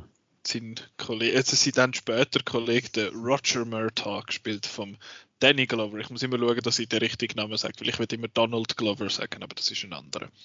Ähm, was ich zuerst mal bei Lethal Weapon 1 möchte anmerken, ist, dass ich da nachgeschaut der Shane Black ist offenbar 22 gewesen, als er das Drehbuch geschrieben ja. hat. 22, Mann! Mit 22 ich noch irgendwann schreiben das stimmt nicht, aber das finde ich, fuck, das finde ich krass. Ich glaube, wir haben da, ist Boogie Nights das Jahr gewesen, wo wir, wo ja. wir den gemacht haben. Das ist ja auch der Paul Thomas Anderson, nein, ist auch noch nicht 30 gesehen. Ja. Eben, der ist auch noch wahnsinnig jung dort. Und da findest du einfach so, was mache ich mit meinem Leben, Mann? What the fuck? Gut, das ist immer für so junge äh, oder was auch immer, ja, junge Künstler, die irgendetwas schaffen, wo du das Gefühl hast, äh, ich bin schon 10 Jahre älter und so und immer noch, das Leben immer noch nicht im Griff. Aber, äh. Ich finde es einfach krass, ich finde einfach krass, dass eben der Shane Black ist 22 war und hat mit Lethal Weapon, ich, ich will nicht sagen, das Body Cop Movie erfunden, aber wie sagt man so, ein bisschen neu definiert. Kann man das so sagen? Ja, also 48 Hours ist, ist halt schon recht. Oder stark beeinflusst. Aber ja, natürlich ist es der erfolgreichste gesehen und der, der am meisten dann noch, nachgemacht mhm. worden ist. Und äh, was mir bei Lethal Weapon 1 eben ich speziell finde, ist, dass da noch nicht so viel Humor eigentlich genau. drin ist. Das ist eigentlich ein rechter, noch so ein richtiger 80s Actionfilm, der noch recht brutal ist und so ein bisschen, ähm, wie sagt man dem, äh, um ein grosses Wort zu brauchen, so ein bisschen nihilistisch. Eben, es ist noch so ein bisschen da mit Drogen und eben, es ist so ein bisschen ein, ein, ein sleazy Film eigentlich. Es hat so ein bisschen, ich habe das Gefühl, es, also, es gibt ja viele so Reihen, wo der erste Film irgendwie ein bisschen anders wirkt als nachher der Rest. Ich meine, Rambo ist ja, glaube ich, auch so eine, so eine Reihe, wo, ja. glaube ich, auch mal ein Ketchup wäre. Mhm. ähm, dann, welchen ist noch so? Der Mad Max ist auch so einer. Der erste hat, fühlt sich ganz, ganz anders an als der Rest. Also mich erinnert es ja sogar auch ein bisschen an Bud Spencer und Terence Hill. Das sind ja eigentlich der erste okay. Film, den sie zusammen gespielt haben. Ist ja eigentlich ein ganz grimiger, todernster Italo-Western gewesen. Wo dann irgendwie, mhm. später sind sie Erfolg, erfolgreich geworden, da mit der, die rechte und linke Hand des Teufels, dann in so äh, Western-Komödien und dann haben sie dann den später nochmals neu zusammengeschnitten und neu synchronisiert auf Deutsch und unter dem Titel, äh, das Original heißt irgendwie Dio Perdona, io no, also äh, Gott vergibt, ich nicht und äh, der, der, deutsche äh, neue Titel hat dann zwei vom Affen gebissen das finde ich immer eine sehr lustige Geschichte. Zwei Waffen gewesen. Und äh, äh, es ist ja eben so ein bisschen, äh, eigentlich ein bisschen ähnlich. Auch, auch weil so eben so zwei, äh, zwei gegensätzliche äh, Typen, die sich da zusammenraufen müssen. Genau, eben du hast ja den, den Riggs, wo so der, eben er ist, äh, er ist ja. drogenabhängig, hat mentale, also hat so psychische... Suicidal, also, Er hat ja. psychische Schwierigkeiten, sehr große. Äh, und er ist halt so ein bisschen, eben, Lethal Weapon, so ein bisschen loose Cannon. Er ist der, wo, er rennt auch immer allen Autos nach. Ähm, und, und halt auch sonst so ein bisschen der und der, der Murta ist eben der, der Family Man, so der Vater, wo so ein bisschen der, er ist ein bisschen der erfahrenere Kopf, was ich lustig finde. Ihre Figuren sind, glaube ich, 18 Jahre auseinander. Und die, die, beiden Leute sind aber nur 10 Jahre auseinander. Irgendwie. Oder nein, stimmt nicht. Das ist, glaube ich, genau andersrum irgendwie ist es komisch mit dem, mit dem Alter. Ich habe eh gefunden, das ist irgendwie weird, weil der, gerade im ersten Teil wirkt Driane, also die Tochter von Murtaugh, wirkt wahnsinnig jung und der Mel Gibson wirkt wahnsinnig alt. So im Vergleich, aber sie sind nur, was sind sie, ich habe mir sogar aufgeschrieben, sie sind glaube ich nur vier Jahre auseinander. Und das hat mich irgendwie ein bisschen vor den Kopf gestoßen. Das habe ich wirklich komisch gefunden. Aber ja, ähm, eben, der erste ist ist recht ähnlich. Du hast schon so ein bisschen, wie sagen wir, Anfang von dieser Dynamik halt zwischen den beiden, dass die sich überhaupt nicht verstehen, dass die riesig, eben wie du sagst, das sind auch so Gegensätze, einfach einfach so, nein, wir müssen das so nach dem Protokoll machen und ähm, der, der Riggs findet halt so, oh scheiße, wir schießen jetzt mal rein. Und ich finde es auch lustig, der Bösewicht in dem Sinne, oder der Gegenspieler ist ja der Gary Busey in dem in dem Film und der kommt quasi gar nicht vor.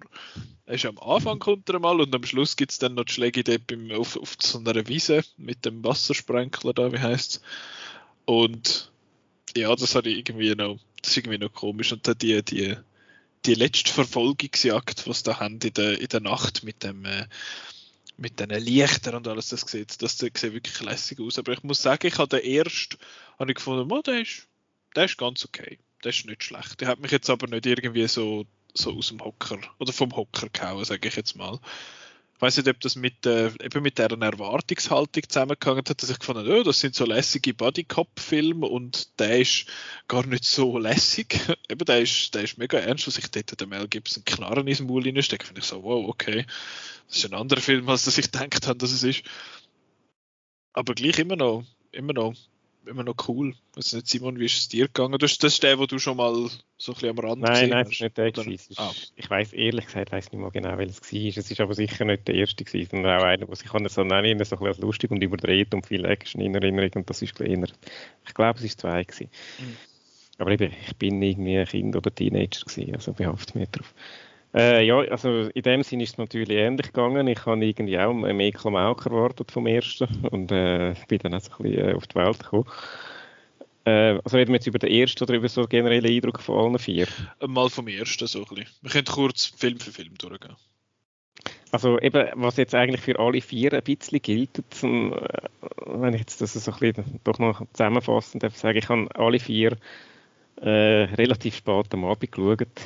Wie vielleicht auch nicht mehr super fix, also ein bisschen selber geschuld, aber trotzdem irgendwie ist irgendwie, es passiert wahnsinnig viel und irgendwie so ein bisschen äh, sind die ganze Zeit vom einen Scheiß im nächsten und irgendwie, wenn du mal zwischendurch fünf Sekunden nicht aufpasst oder äh, dann, dann, bist, dann sind es schon wieder die nächste Action-Szene und dann äh, was, hä, was ist jetzt genau zwischendrin gewesen?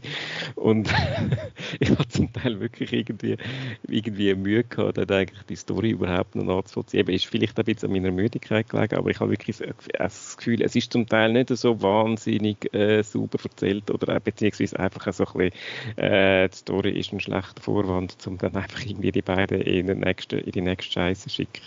Es ist einfach lustig, dass man die ganze Zeit versucht, so ihre Vorgesetzten zu disziplinieren, dass sie endlich keine Scheiße mehr bauen und da, dass, da irgendwie irgendwelche ich weiß nicht, was für Katastrophen verursachen. Und dann kommt das kurz, jetzt irgendwie, ihr, ihr beide sind jetzt Captains und dann, ja gut, cool, und dann ganz genau gleich irgendwelche, das ist irgendwie, und das gibt es bei, bei allen vier Filmen so Beispiele, irgendwelche Sachen, aha ja, scheiße, das dürfen wir nicht mehr, okay, also gut, und es geht jetzt wieder doch weiter. Und ähm, es ist auf eine Art, ein bisschen, habe ich das ein bisschen doof gefunden, aber auf eine Art gehört es fast irgendwie ein bisschen zu dieser, zu dieser Filmreihe, habe ich das Gefühl.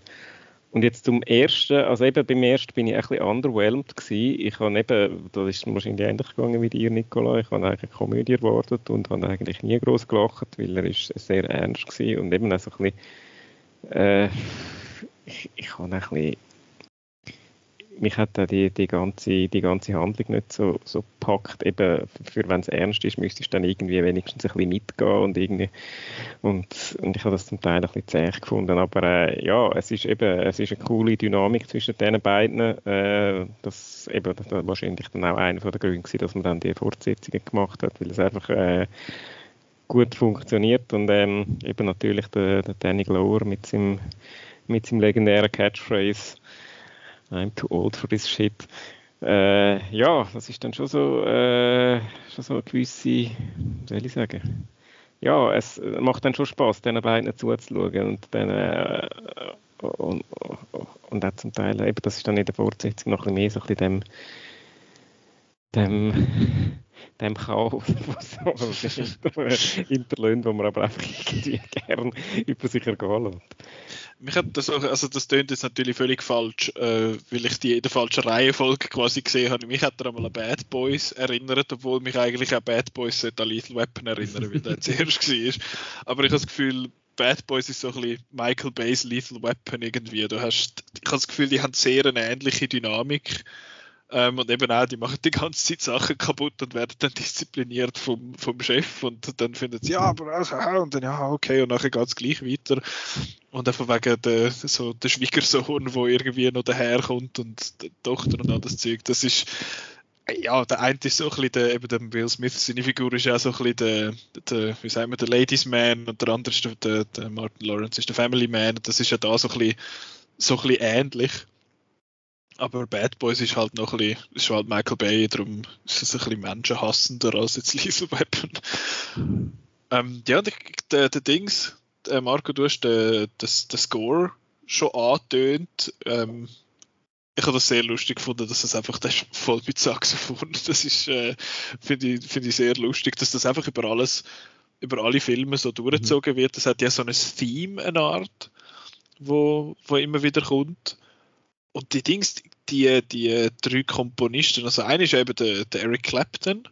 Für die Gitarre, genau, die und, ist auch sehr prominent, ja. Und dann hat es noch die anderen zwei, die ich irgendwie nicht kennt habe. Also der Michael Kamen, äh, Die Hard, äh, Robin Hood, Prince of Thieves, ähm, ist mit äh, der erste X-Men, glaube ich, noch gemacht, bevor er verstorben ist.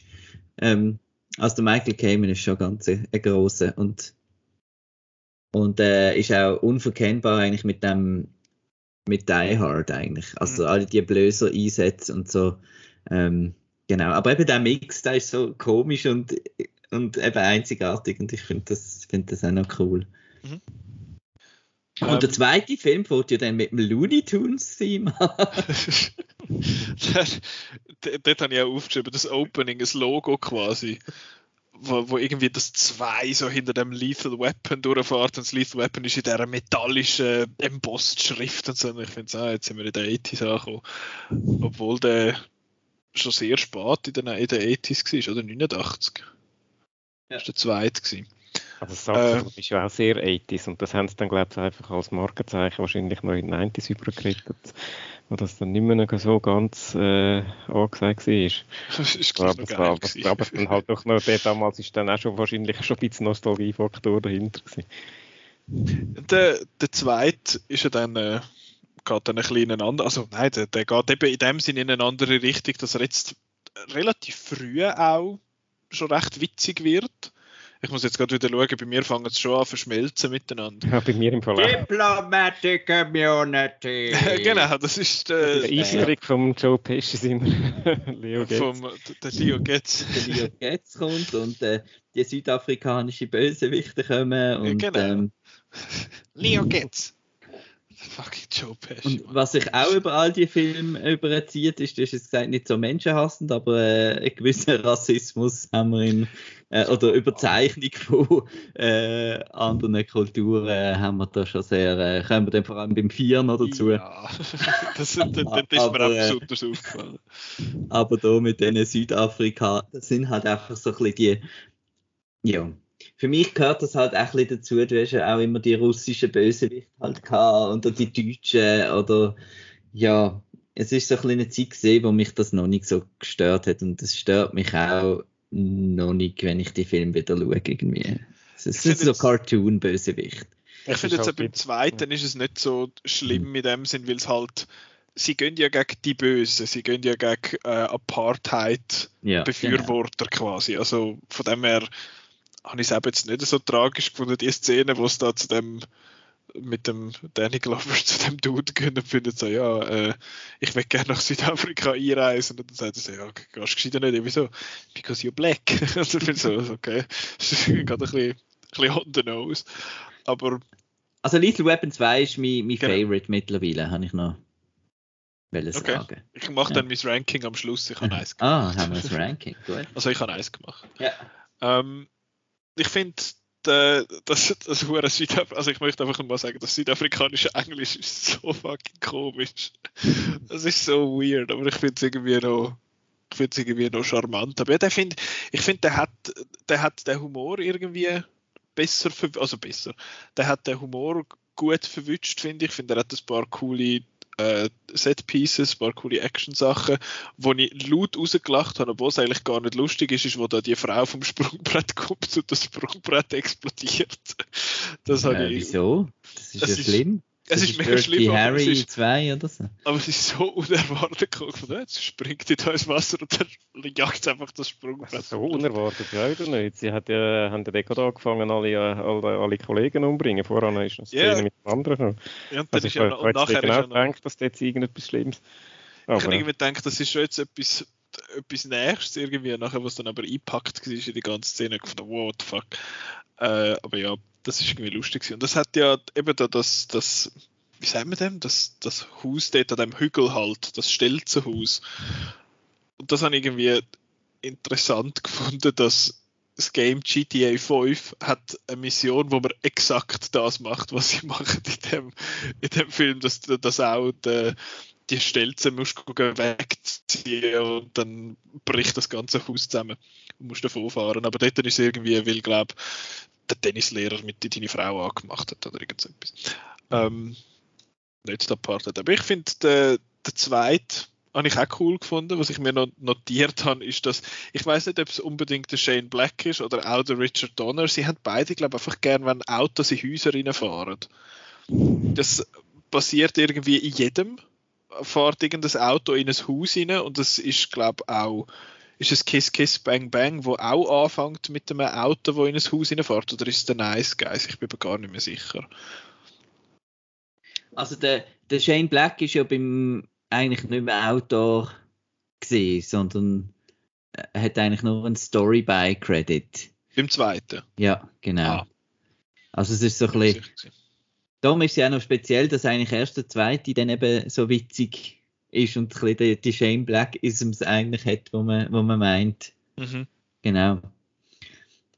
Aber ja, das mit dem Haus, großartige Szene. Überhaupt ähm, dort in der Hügel oben in der Hollywood Hills, äh, tolle So. Szene. Und, und es hat auch, ich finde, was Lethal Weapon schafft, ist eben, er hat so, der hat jetzt wortwörtlich Toilettenhumor, aber ich finde es einfach trotzdem irgendwie lustig, weil es, glaube, weil es die Figuren einfach sind. Weil ich finde, das wirkt so, das wirkt so, ähm, also ich habe die halt einfach schon so oft gesehen und ich finde den, den Danny Glover einfach super in diesen Szenen. Es ist so nicht, es ist nicht, und auch der, der Leo Getz, der Joe Pesci, ist genau die richtige Dosis. im da innen. zu den, zu den nächsten Filmen, die dann noch kommen. Das ist so eine Also das ist, Nervensache. für mich der Film, wo der Joe Pesci noch nicht nervt. Gerade Whatever you want, Leo Getz. They fuck you in the drive-thru. Das ist das Jahr auch ist das? überall- Das ist das 89. 89, das heisst, es ist noch vor, äh, vor Goodfellas gewesen. ja? Goodfellas 92 Ich glaube 90 gewesen. 90. Lustig. Äh, ja, nein, ich finde den zweiten auch super unterhaltsam, hat coole, coole Action-Szenen, auch die mit, ähm, jetzt kommt es mir gerade nicht in den Sinn. Was soll ich sagen? Voll vergessen. Äh, das Finale wird noch richtig Schluss äh, emotional. Ja, so, genau. mit Ja, dort mit dem, mit, genau, mit dem Containerschiff, dort hat es mich ein bisschen an Iron Man 3 erinnert. der, der endet ja auch auf so einer, mit so, wie sagen wir, an so einem Hafen. Und ja, eben, ich, ich finde, der hat eben die Balance irgendwie zwischen wir machen uns lustig und es ist witzig und wir machen blöde Sprüche, aber trotzdem merkst du, dass irgendwie die, die Characters einfach funktionieren. Jetzt vor allem die zwei miteinander. Ähm, und dass sie sich über die Zeit, wo jetzt die Filme äh, sich abspielen, dass sie sich wirklich halt angefreundet haben, auch wenn sie einander halt einmal hochnehmen und sich aufregen übereinander. Aber dass gleich irgendwo halt äh, eine, eine, eine tiefe Freundschaft entstanden ist da dazwischen. Ich weiß gar nicht, Simon, sonst noch Kommentar zum 2. Ja, ähm, es gehen ja alle Filme etwa zwei Stunden. Mhm. Das ist irgendwie, ich den eigentlich auch, ich den auch cooler gefunden jetzt als der erste, aber ich, trotzdem ist mir der irgendwie hure lang vorgekommen. Ich weiß auch nicht genau, was das liegt, aber zwischendurch, es ist wirklich, bei mir ist es äh, wirklich so ein bisschen irgendwie vom einen Chaos ins nächste Chaos gewesen und zum Teil sehr unterhaltsame Chaos, aber trotzdem einfach ein bisschen Chaos. Eben da die, die WC-Explosionsszene, äh, also ja, WC, ähm, oder Bomben, was, was auch immer Szene. Ist jetzt halt ein bisschen gespoilert, aber egal. Filme sind schon Äh, alt. Genau, ab einem gewissen Alter darf man spoilern. Statute of Mhm. Limitations ist vorbei. Die habe ich grossartig gefunden. Und eben auch das mehr mit diesen südafrikanischen Bösewichten, okay, ja, mit dem Stereotyp, okay, ja, aber eben äh, ist halt ein bisschen das Ding und das Gleiche gilt ja auch mit dem äh, Umgang von Mel Gibson seiner Figur mit den Frauen. Das ist, glaube war in dem Film, gewesen, wo er da die Patsy Kensit, ihre Figur, äh, kennenlernt, sie mehr oder weniger äh, dazu nötigt, mit ihm da ein Date zu haben im, im Laden Laden. Ja, so, so blöd tut, bis sie einfach mitkommen muss. Naja, aber eben, das, das kann man ja nicht nur aus dem Film anreden, das ist äh, bei allen alten James Bonds noch viel schlimmer, von dem her, ja. Was ich dort lustig finde, ist, es hat im vierten hat so einen Kommentar, wo der, der Joe Pesci so dort mit dem verkratzten Gesicht, wo, von was ist es gewesen? Von einem Hund oder von irgendeinem von einem Tier und nachher der, der, der Chris Rock seine Figur läuft an und verbindet was hast du mit dem Gesicht gemacht? No means no. So, ja, Ja, ja hättest du es genau. gescheiter mal an Mel Gibson seiner Figur gesagt. Vor zehn Jahren. Ähm, Aber eben, Ja. Ich habe es einen coolen zweiten, äh, den, zweiten Teil cool gefunden. Eben auch das Finale mit dem, äh, dort, äh, auf dem Containerschiff habe ich geil gefunden. Und äh, ja, es war unterhaltsam. Gewesen. Äh, mein- mir ist, es ist, so doof. Es ist wirklich immer so ein bisschen an der haarscharf an der Grenze von too much. Und äh, die beiden sind ja eigentlich riesig. Also, die willst du, willst du auf keinen Fall in deinem Team haben. Stell dir vor, wenn du Chef wärst von denen, egal ob jetzt Cops, ob jetzt Cops sind oder äh, Büromitarbeiter oder äh, Bauarbeiter oder so, immer so, so Typen sind einfach irgendwie, das ist der Horror für jeden Chef und du denkst, gut, ja, aber es ist ja ein Film und das sind einfach geile Socken und ist äh, alles egal. Und äh, ich glaube, es muss dir einfach ein bisschen alles egal wenn du den Film schaust und einfach Freude haben, so ein bisschen an dieser, an dieser, an dieser Dynamik und an der Dynamik, Dynamit, Explosion, Crash, Totalabbruch. Word.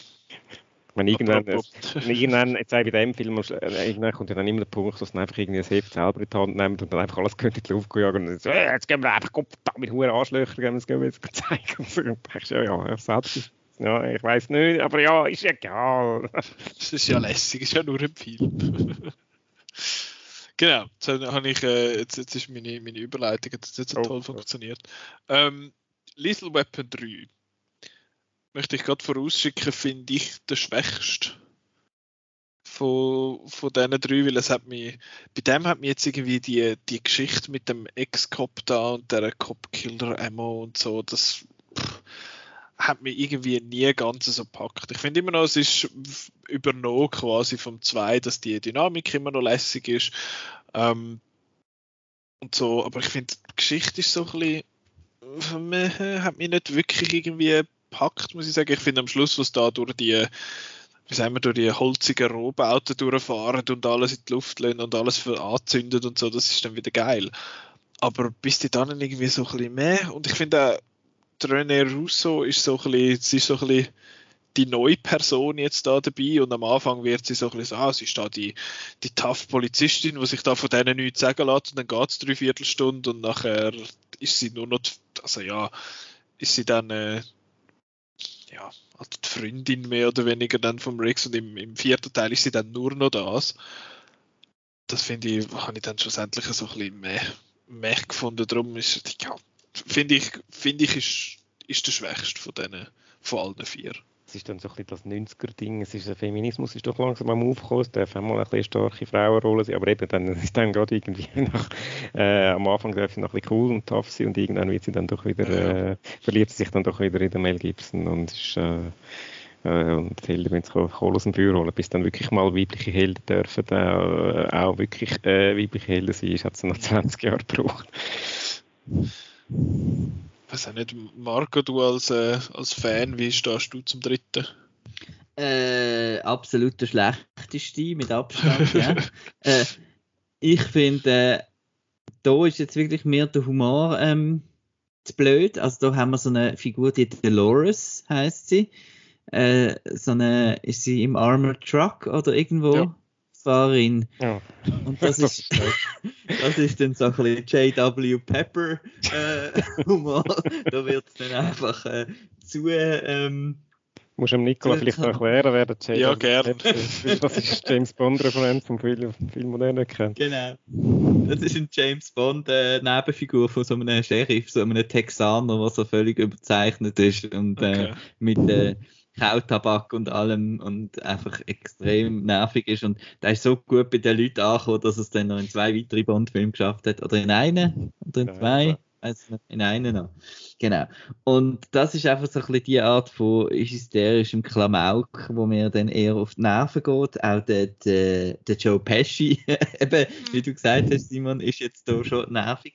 Und dann ist einfach der Bösewicht im Vergleich zu den super überzeichneten äh, Südafrikaner da letztes Mal ist der einfach ein bisschen lame und es ist cool da in diesen in den Häusern, die noch nicht fertig gebaut sind. Das ist eine coole Location für, für, für ein bisschen Action und am Anfang der Eröffnungssequenz ist, ist auch cool. Erinnert mich auch wieder ein bisschen so an Bond-Film, wo man zuerst eben so eine Action-Sequenz macht. Das ist ja dann im Vieri auch wieder ein bisschen so. Ähm, die finde ich auch cool und äh, ja, und das mit der Hundegutzli und so, ja. Nein, also Lethal Weapon 3 ist mit Abstand der, den ich, äh, den ich nicht so gerne schaue. Ich schaue ihn auch immer, wenn ich, wenn ich, wenn ich die Filmreihe schaue, aber ist jetzt nicht einer, der mir irgendwie gefällt. Gut, dann lassen wir den hinter uns, würde ich sagen, und gehen zu Lethal Weapon 4.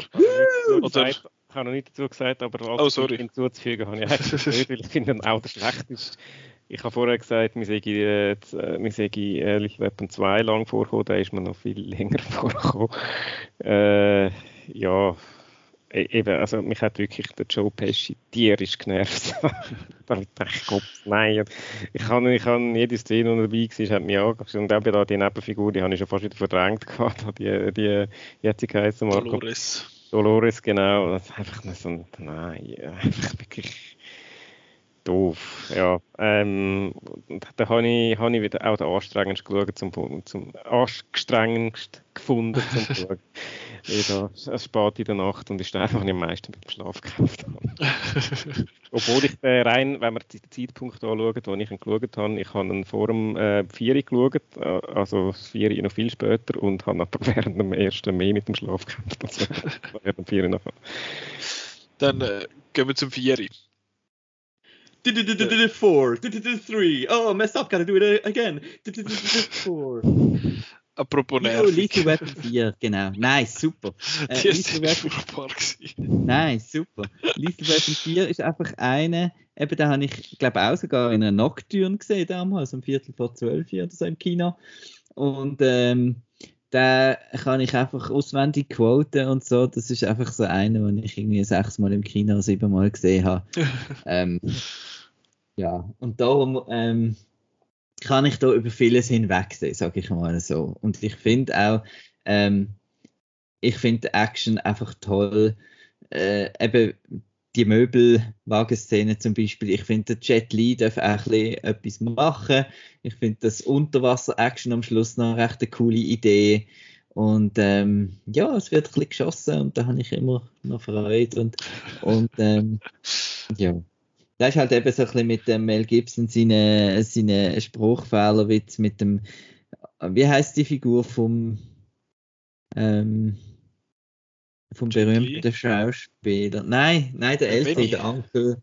Der Onkel Benny, genau. Und der Zahnarzt und so. Das ist mir dann, das kann ich jetzt einfach nicht mehr schauen. Aber ähm, genau, ich, ich finde einfach irgendwie lässig. Macht einfach Spaß. Und ich finde es auch, ich finde es auch, genau, und ich finde es auch schön speaky English. Ja, es hat auch so Zeug drin, wo, wo, wo nicht so, wo nicht gut gealtert hat. Aber ähm, auch dort, wo das Haus brennt und so, finde ich eine coole Action-Sequenz. Und ich finde auch, es ist ein schöner Abschluss. Ich finde auch die, die falsche Sentimentalität mit dem Leo Getz am Schluss irgendwie, it still gets me, ich weiß auch nicht wieso, mit der Froggy-Geschichte. und Leo gets you. Und, gets me. und mit den Kindern am Schluss und Family Reunion und so. Es gibt mir einfach irgendwie einen wohlig, einen wohligen Abschluss. Ja. Und jetzt nicht, eben jetzt auch nicht einen fünften noch machen, auf keinen Fall. Ja, auf das können wir dann noch. Ich habe noch ein, zwei Sachen zum Sagen zu dem. Ähm, aber ja, sonst schnell angefangen mit der Opening-Szene vom Vieri, wo der, wo der Dude dort mit dem Flammenwerfer alles niederbrennt. Ähm, ist ja, ist ja ein bisschen abkapselt vom Rest irgendwie, aber ist einfach eine geile Szene. Äh, dass er, also ich kann einfach müssen lachen, dass der, der Dude nachher in einen Öltanker reinfliegt, wo neben der Tankstelle steht und alles fliegt in die Luft. Ich bin so, yes, ist, let's go. Es ist so laut im Kino, Nicolas. Das kann ich so mir sehr gut gesehen. vorstellen. So das ist sehr, sehr geil, das, das Opening. Und, und nachher... Auch dann, es passt es passt das Banter auch in dem Opening. Eben, das ist so ein bisschen das, was die Reihe ausmacht, dass sie da im größten Seich sind und sie reden irgendwie über, über ähm, ah, deine Frau ist schwanger, ah, deine dass Tochter Großvater, ja, genau. Ja, das, ich finde dann aber nach der Szene, nach der Szene, wo es dann so ein bisschen, dann, wie sagen wir, drosselt das Tempo ja ein bisschen und dann kommt da am Chris Rock seine Figur und dann wird so ein bisschen geschwätzt und, ja, und dann habe ich gefunden, okay, jetzt wird es so ein bisschen so ein bisschen langsamer, aber nachher fängt dann die ganze Geschichte an und dann habe ich ihn wieder sehr cool gefunden. Und ja, der, ich muss sagen, beim Chris Rock seiner Figur ist es so ein bisschen ein, für mich so ein, bisschen ein Auf und Ab gewesen. Ich habe ihn teilweise recht lustig gefunden, teilweise ein bisschen nervig, eben das mit dem, mit dem Telefon und sowieso. Und so, ja, okay, das ist jetzt der, der, der Leo Getz eben und der, der wie heißt er, Lee Butters. Das sind, die haben dann, die haben dann sich. Blöde, blöde Namen, Namen verpasst. Butkus, ja. Und dass die sich in dieser Szene wie so ein bisschen gegenseitig richtig angeheizt haben und ich dann gefunden, ja, es ist, es ist jetzt langsam okay. Und ich finde es zwar schön, dass so Inserts gehabt wie die, der Rick und der Murta sich angeschaut haben und gefunden, oh mein Gott, hört auf. Und ich habe das aber auch so ein bisschen gedacht. Äh, ja, ich habe müssen lachen, wo der de, was da die Verfolgungsjagd haben, also was da den, den Chinesen ansäckelt und der Chris Rock steht, schreit Stop, stop in Chinese, Motherfucker. Das habe ich, hab ich lustig gefunden ähm, und ich muss sagen, ich habe Angst, ich habe immer ein bisschen Angst, wenn, wenn ich so Filme schaue, wo gestandene Martial Artists in Hollywood-Produktionen übergenommen werden, weil sie halt bekannt sind in, in, ihren Ländern und das gut können und nachher werden sie, sind sie in Hollywood und machen sie mehr oder weniger das Gleiche wie vorher, aber einfach nur von in dieser, in dieser Region, nur, also wie sagen wir, in dieser in dieser Disziplin einmal nur halb so talentierte Leute. Und das habe ich da jetzt auch gehabt, dass oh, jetzt kommt der Jet Li und dann, der kann ja das, das hat er schon ein paar Mal bewiesen, dass der das kann. Und dann geht es halt in so Action-Szenen, also in so Schlägereien rein, wo ich dann bin, so, ja, da hat es jetzt ein Close-Up weniger und einen Schnitt weniger vertreibt. Aber ich muss sagen, alles in allem doch noch, doch noch okay muss ich sagen. Ich bin immer ein bisschen überkritisch, was so Sachen also was die Art Szenen angeht. Ich weiß zwar nicht, was der Hölle Jet Li dort für eine Frisur hat in dem Film. Ähm, und auch die Schlussszene, die Schlägerei, die sie dort haben, ich habe gedacht, sie machen so viel richtig in dem Sinn, dass sie, es ist zwar bei Nacht und es ist bei Regen und man sieht nicht wahnsinnig viel, aber der Murtaugh und der Rick sind in schwarz gekleidet und der Jet Li ist in weiß gekleidet. Das heißt, man kann sie immer äh, genug gut auseinanderhalten visuell. Ähm, und es hat auch genug Szenen, also genug, ja, es ist genug sichtbar, aber ich hätte mir dort trotzdem ein bisschen äh, äh, eine ruhigere Kamera gewünscht. Harpo, Groucho, Fucko. genau, das, das, das habe ich jetzt lachen. ähm, aber dann ist es wieder hure brutal, was da der, der Jet Li aufspießt, halbe, und dann nachher lupft er an dem hure Steck, also an der, an der Stange, und ich so, holy shit, das weißt du wie übel, hey. Das ist, das ist ganz, ganz äh, seltsam. Und eben, das, was du sagst, Marco, die, die Szenen auf der Autobahn mit dem, mit dem, wie sagen wir, mit dem Haus quasi, was dort hinten drauf hat auf dem Lastwagen. Das ist, das ist einfach hure geil inszeniert. Das ist richtig aufregend, auch wie er nachher dann von der weg, wie sie so ein bisschen progressed quasi, dass er, dass er zuerst in das Haus reingeht, dann schlägt es in dem Haus quasi, wo auf einer Autobahn ist und nachher geht es zu dem Haus aus und er bleibt auf einem Tisch hocken und dann geht es wieder ins nächste Auto rein und der ganze Ablauf ist einfach, ist einfach mega gut das habe ich, ja, das ist jetzt der, wo mir auch noch am präsentesten ist, weil der ist wirklich, ich habe den Film fertig geschaut und dann haben wir angefangen, den Podcast aufzunehmen. Der ist mir noch, der ist mir noch sehr, sehr präsent. Ähm, ja, jetzt habe ich viel zu dem gesagt, Simon. Was sagst du zum Vier? Du hast ja schon angedeutet, dass dir das Drei weniger gut gefallen hat ja. Nein, ich habe, ihn, um das gerade vorwegzunehmen, ich habe auch den cool gefunden. Ähm, und eben die, die Autobahn-Action-Szene äh, kann ich auch noch beipflichten. Das habe ich wahrscheinlich eine der geilsten Szenen von allen vier Filmen äh, gefunden. Ähm, mhm. als lustig muss ich dort einfach sagen, finde ich auch wieder, ähm, äh, die Szene kommt jetzt ähm, gerade unmittelbar hinter dem, äh, nachdem das Haus äh, von, äh, abgefackelt ist von äh, Danny Glover, seiner Figur und seiner Familie. Und auch dort, weißt du, äh, so mit Ach und Krach in letzter Sekunde schaffen sie sich da zu retten und äh, stehen da vor einem brennenden Haus mit ihrer Familie und was machen beide? Hocken ins Auto fahren davon und ihre Familie allein vor einem brennenden Haus vor dem Trümmer von Stand, denkst du, Kopfverdammt, was sind das für Arschlöcher? Aber eben, es gehört irgendwie, es gehört irgendwie zu der, der ganzen Reihe, dass du einfach sagst, ja, okay, das gehört einfach dazu. Einfach zwei Huren Draufgänger, die jetzt einfach mit den Chinesen anfahren und dann kommt die geilste voll nächsten Szene und hast sowieso schon wieder alles vergessen. Und sagst, yeah, geil. Das ist ein bisschen symptomatisch für nicht nur den ganzen Film, sondern die ganze Reihe, habe ich das Gefühl. Ähm, sonst, am Anfang habe ich so ein bisschen gedacht, oh nein, mein Gott, Chris Rock und Joe Pesci, Heimfilm, das kommt, das kommt gar nicht.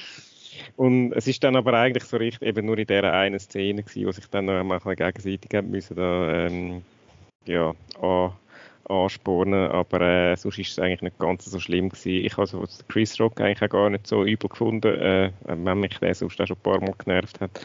Ähm, Joe Pesci haben immer noch genervt, aber okay, ist halt mittlerweile, hat, gehört halt auch zum Inventar in dieser Reihe. Ähm, was kann ich noch sagen zu dem Film? Eben, ich kann, ich kann sagen, die Storyline jetzt halt noch cool gefunden, mit, dass jetzt da der, der Chris Rock der zukünftige Schwiegersohn ist vom, äh, vom Danny Glover, der aber das nicht weiß und natürlich immer darauf wartet, bis es dann endlich rauskommt und bis dann dort mal beim Zahnarzt sind.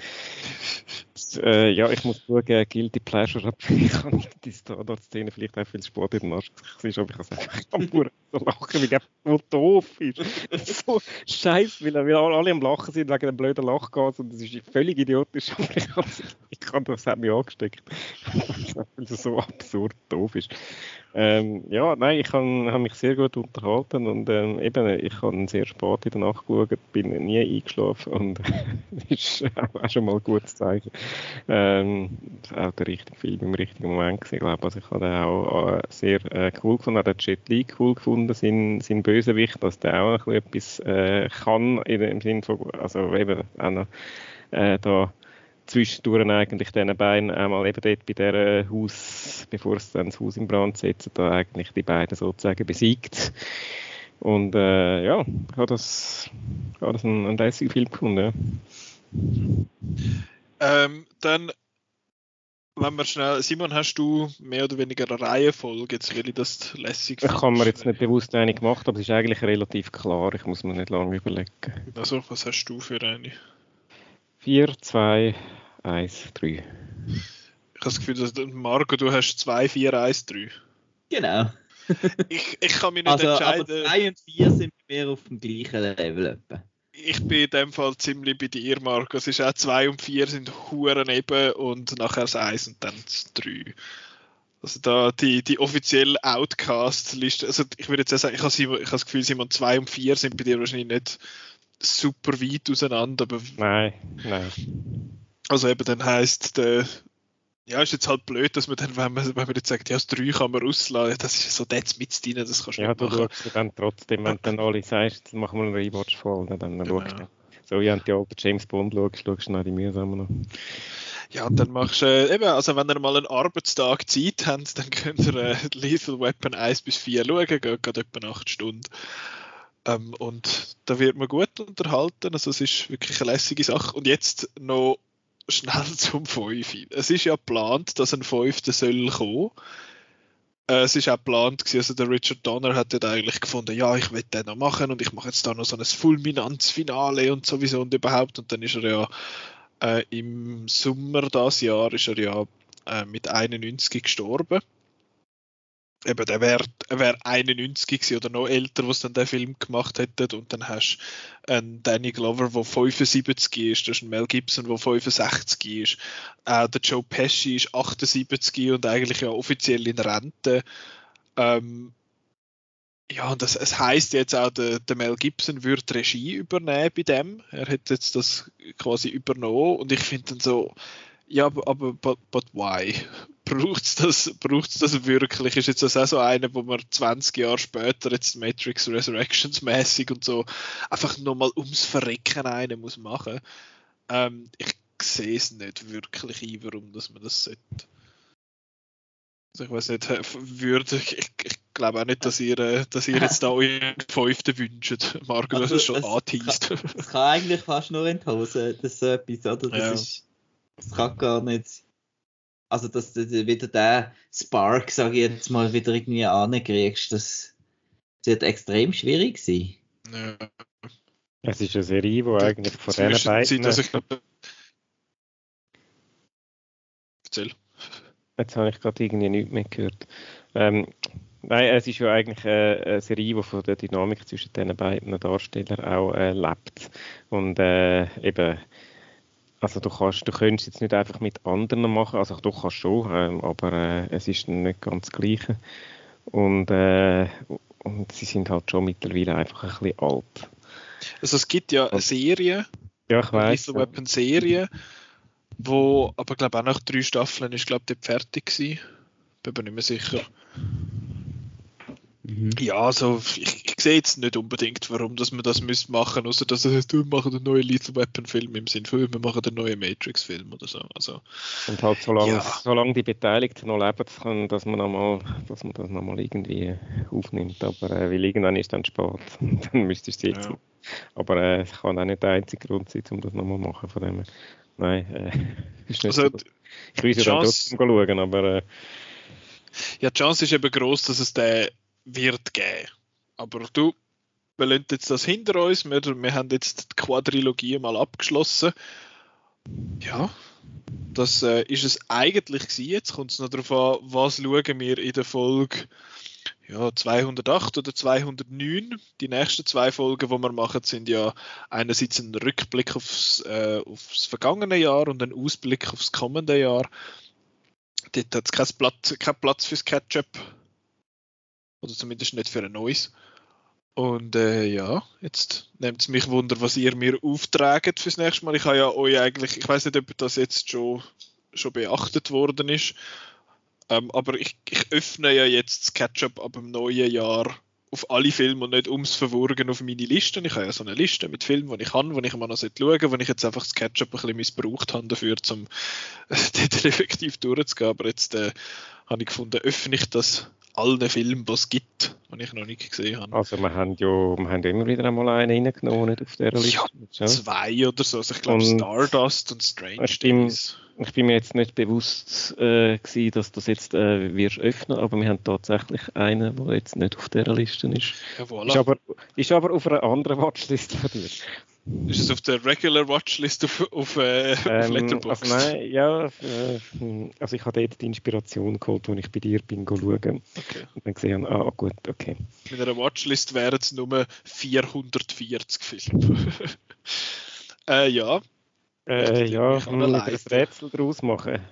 Ich habe, äh, ja, oder hast du gerade irgendeinen Ansatz, Marco? vergessen nicht, Also ich habe den es- Film es- noch nicht gesehen. Es wird arthausig. Oh Gott, äh, hurra. Nein, aber nicht so arthausig. Ein bisschen arthausig. Und ich habe ihn Oh. in Cannes vor zehn Jahren das erste Mal gesehen und habe ein Review geschrieben. Also es Äh, ist ein Film in- 2011. Ja. Er ist in meiner Top 100. In meiner Ich habe den noch nicht gesehen. Müsste das mal sein. er ist auch in der Outnow Top 100 Ja, und er ist auf deiner Liste Outnow Top 100 Filme, die ich noch Ah, nicht gesehen habe. Ah, aber noch wählen. Aha. Und es ist Ja, der schnell erste Film, den ich mit meinem ersten Biber daheim geschaut habe. Ah, ist es Und es der, ist. Ja, aber du weißt wahrscheinlich. bringt, bringt der Regisseur nächstes Jahr einen neuen Film raus? Nein, ich bin Äh, ein Double. Der hat zwar auch das Wort Trier drin, aber es ist ein anderer Trier. Ah, Äh, Ist es nicht der? das der. doch, es ist der. Ist es Melancholia? der. Jawohl. Melancholia. Lars von Trier, also der, der nächstes Jahr einen Film rausbringt, The Worst Person in the World, ist glaube ich der Joachim Trier. Joachim Trier. Sehr ein guter. Film übrigens. Einer von den Geheimtipps für äh, nächstes Jahr. Ist am ZFF gelaufen, haben alle super gefunden. Oder viele. Äh, ja, der ist, der, da geben viele von unseren Leuten geben da viel, viel Stern. Schön, spannend. Hm? Ist mein Lieblingsfilm von Lars Trier. Äh, Lars von Trier. Von Trier. Genau, für die, Von und falls- zu. ja, genau. Ähm, für die, für, falls ihr jetzt den die auch noch nicht gesehen habt, ihr könnt den mieten auf iTunes oder auf Kino on Demand. Da bin ich aber nicht sicher. Kino on Demand auf Letterboxd mache immer ein bisschen Puff. Teilweise gibt es die Filme nur im Deutschen. Also in Mhm. Deutschland und äh, nicht bei uns. Da müssen wir noch mal schauen. Sonst gibt es ihn offenbar im Sky Store und bei Swisscom zum Mieten. Du darfst Ähm. ihn selbstverständlich als Blu-ray haben. Aber Uh. ich kann ihn. Das ist schön. Einfach den auslehnen für euch. Und dann, äh, ja, eben, das wird 208 oder 209 wir sehen, dann, wo wir Platz haben, beziehungsweise ich kann eigentlich gerade mal schnell in unsere Planung äh, reinschauen. Weil wir haben ja schon, leck, wir haben Plan fürs 2021, da gehst du runter. 22 ist eben schon. Äh, 22, leck, eben, 21, ui, was? Ähm, genau, also im, im, äh, im 8. wahrscheinlich eher weniger. Dann füllen wir doch 209. Im 208. besprechen wir nämlich Scream. Und dort haben wir ja, glaube ich, Gäste, oder Marco? Ja. Darum dort äh, kein Platz für, äh, für Melancholia dafür in der Folge 209, wo wir sagen und schreiben fünf andere Filme besprechen. Äh, ziemlich sicher, und zwar Licorice Pizza, The 355, 355, Deepwater, vielleicht, weil der kommt jetzt nur auf Streaming und man weiß auch nicht, ob der effektiv rauskommt dann. Äh, The King's Man und Annette. Zwei von denen hast du schon gesehen, Marco. Simon, du hast sicher einen schon gesehen von denen. Einer, ja. Ja, also könnt ihr euch freuen. Aber jetzt zuerst, äh, nächste Woche schauen wir zurück aufs Jahr 2021 mit den Outcast Film Awards. Äh, in der Folge drauf schauen wir führen aufs Jahr 2022, das mal richtig. Ähm, auf welche Filme das wir uns freuen. Äh, und vielleicht kommen die dann auch tatsächlich raus in dem Jahr. Und dann geht es mit dem regularly scheduled Programm weiter. Hast du nicht gesehen mit John Wick, hä? Fucking hell, Mann. Ich habe äh, meine Liste gemacht. John Wick 4 auf dem Eis, gar können streichen. kommt, äh, für die, die es nicht mitbekommen haben, der kommt nicht jetzt im Mai 2022, sondern im März 2023. Ich hoffe, ich lebe noch bis dann. Ähm, ja, das wäre es, glaube ich. Ich hoffe, ihr habt, äh, ihr habt alle schön Weihnacht gefeiert und ihr werdet schön Neujahr feiern. Es gibt ja einen Haufen so Filmspielereien, eben, dass man zum Beispiel A New Hope kann schauen und genau, wenn man am richtigen Moment anfängt, dann verjagt es am 12 Uhr den, Todesstern oder man kann Infinity War schauen und am 12. schnipst der, der Thanos mit den Fingern. Also da könnt ihr ein paar Sachen schauen und sonst einfach andere Sachen schauen. Zum Beispiel. Äh, for One zum Beispiel. Wieder ja, ja, genau, schon lange nicht mehr geschaut. Kann man den loggen auf, äh, auf, äh, auf Letterboxd? das ist zu kurz. Ähm, genau, das sind so ein Pläne für die nächsten paar Wochen. Ich hoffe, äh, ihr kommt gut ins neue Jahr und danke viel, viel mal fürs Zuhören, das ganze Jahr und für immer und sowieso. Guten Rutsch und wir hören uns nächstes Jahr. Tschüss! Tschüss! Tschüss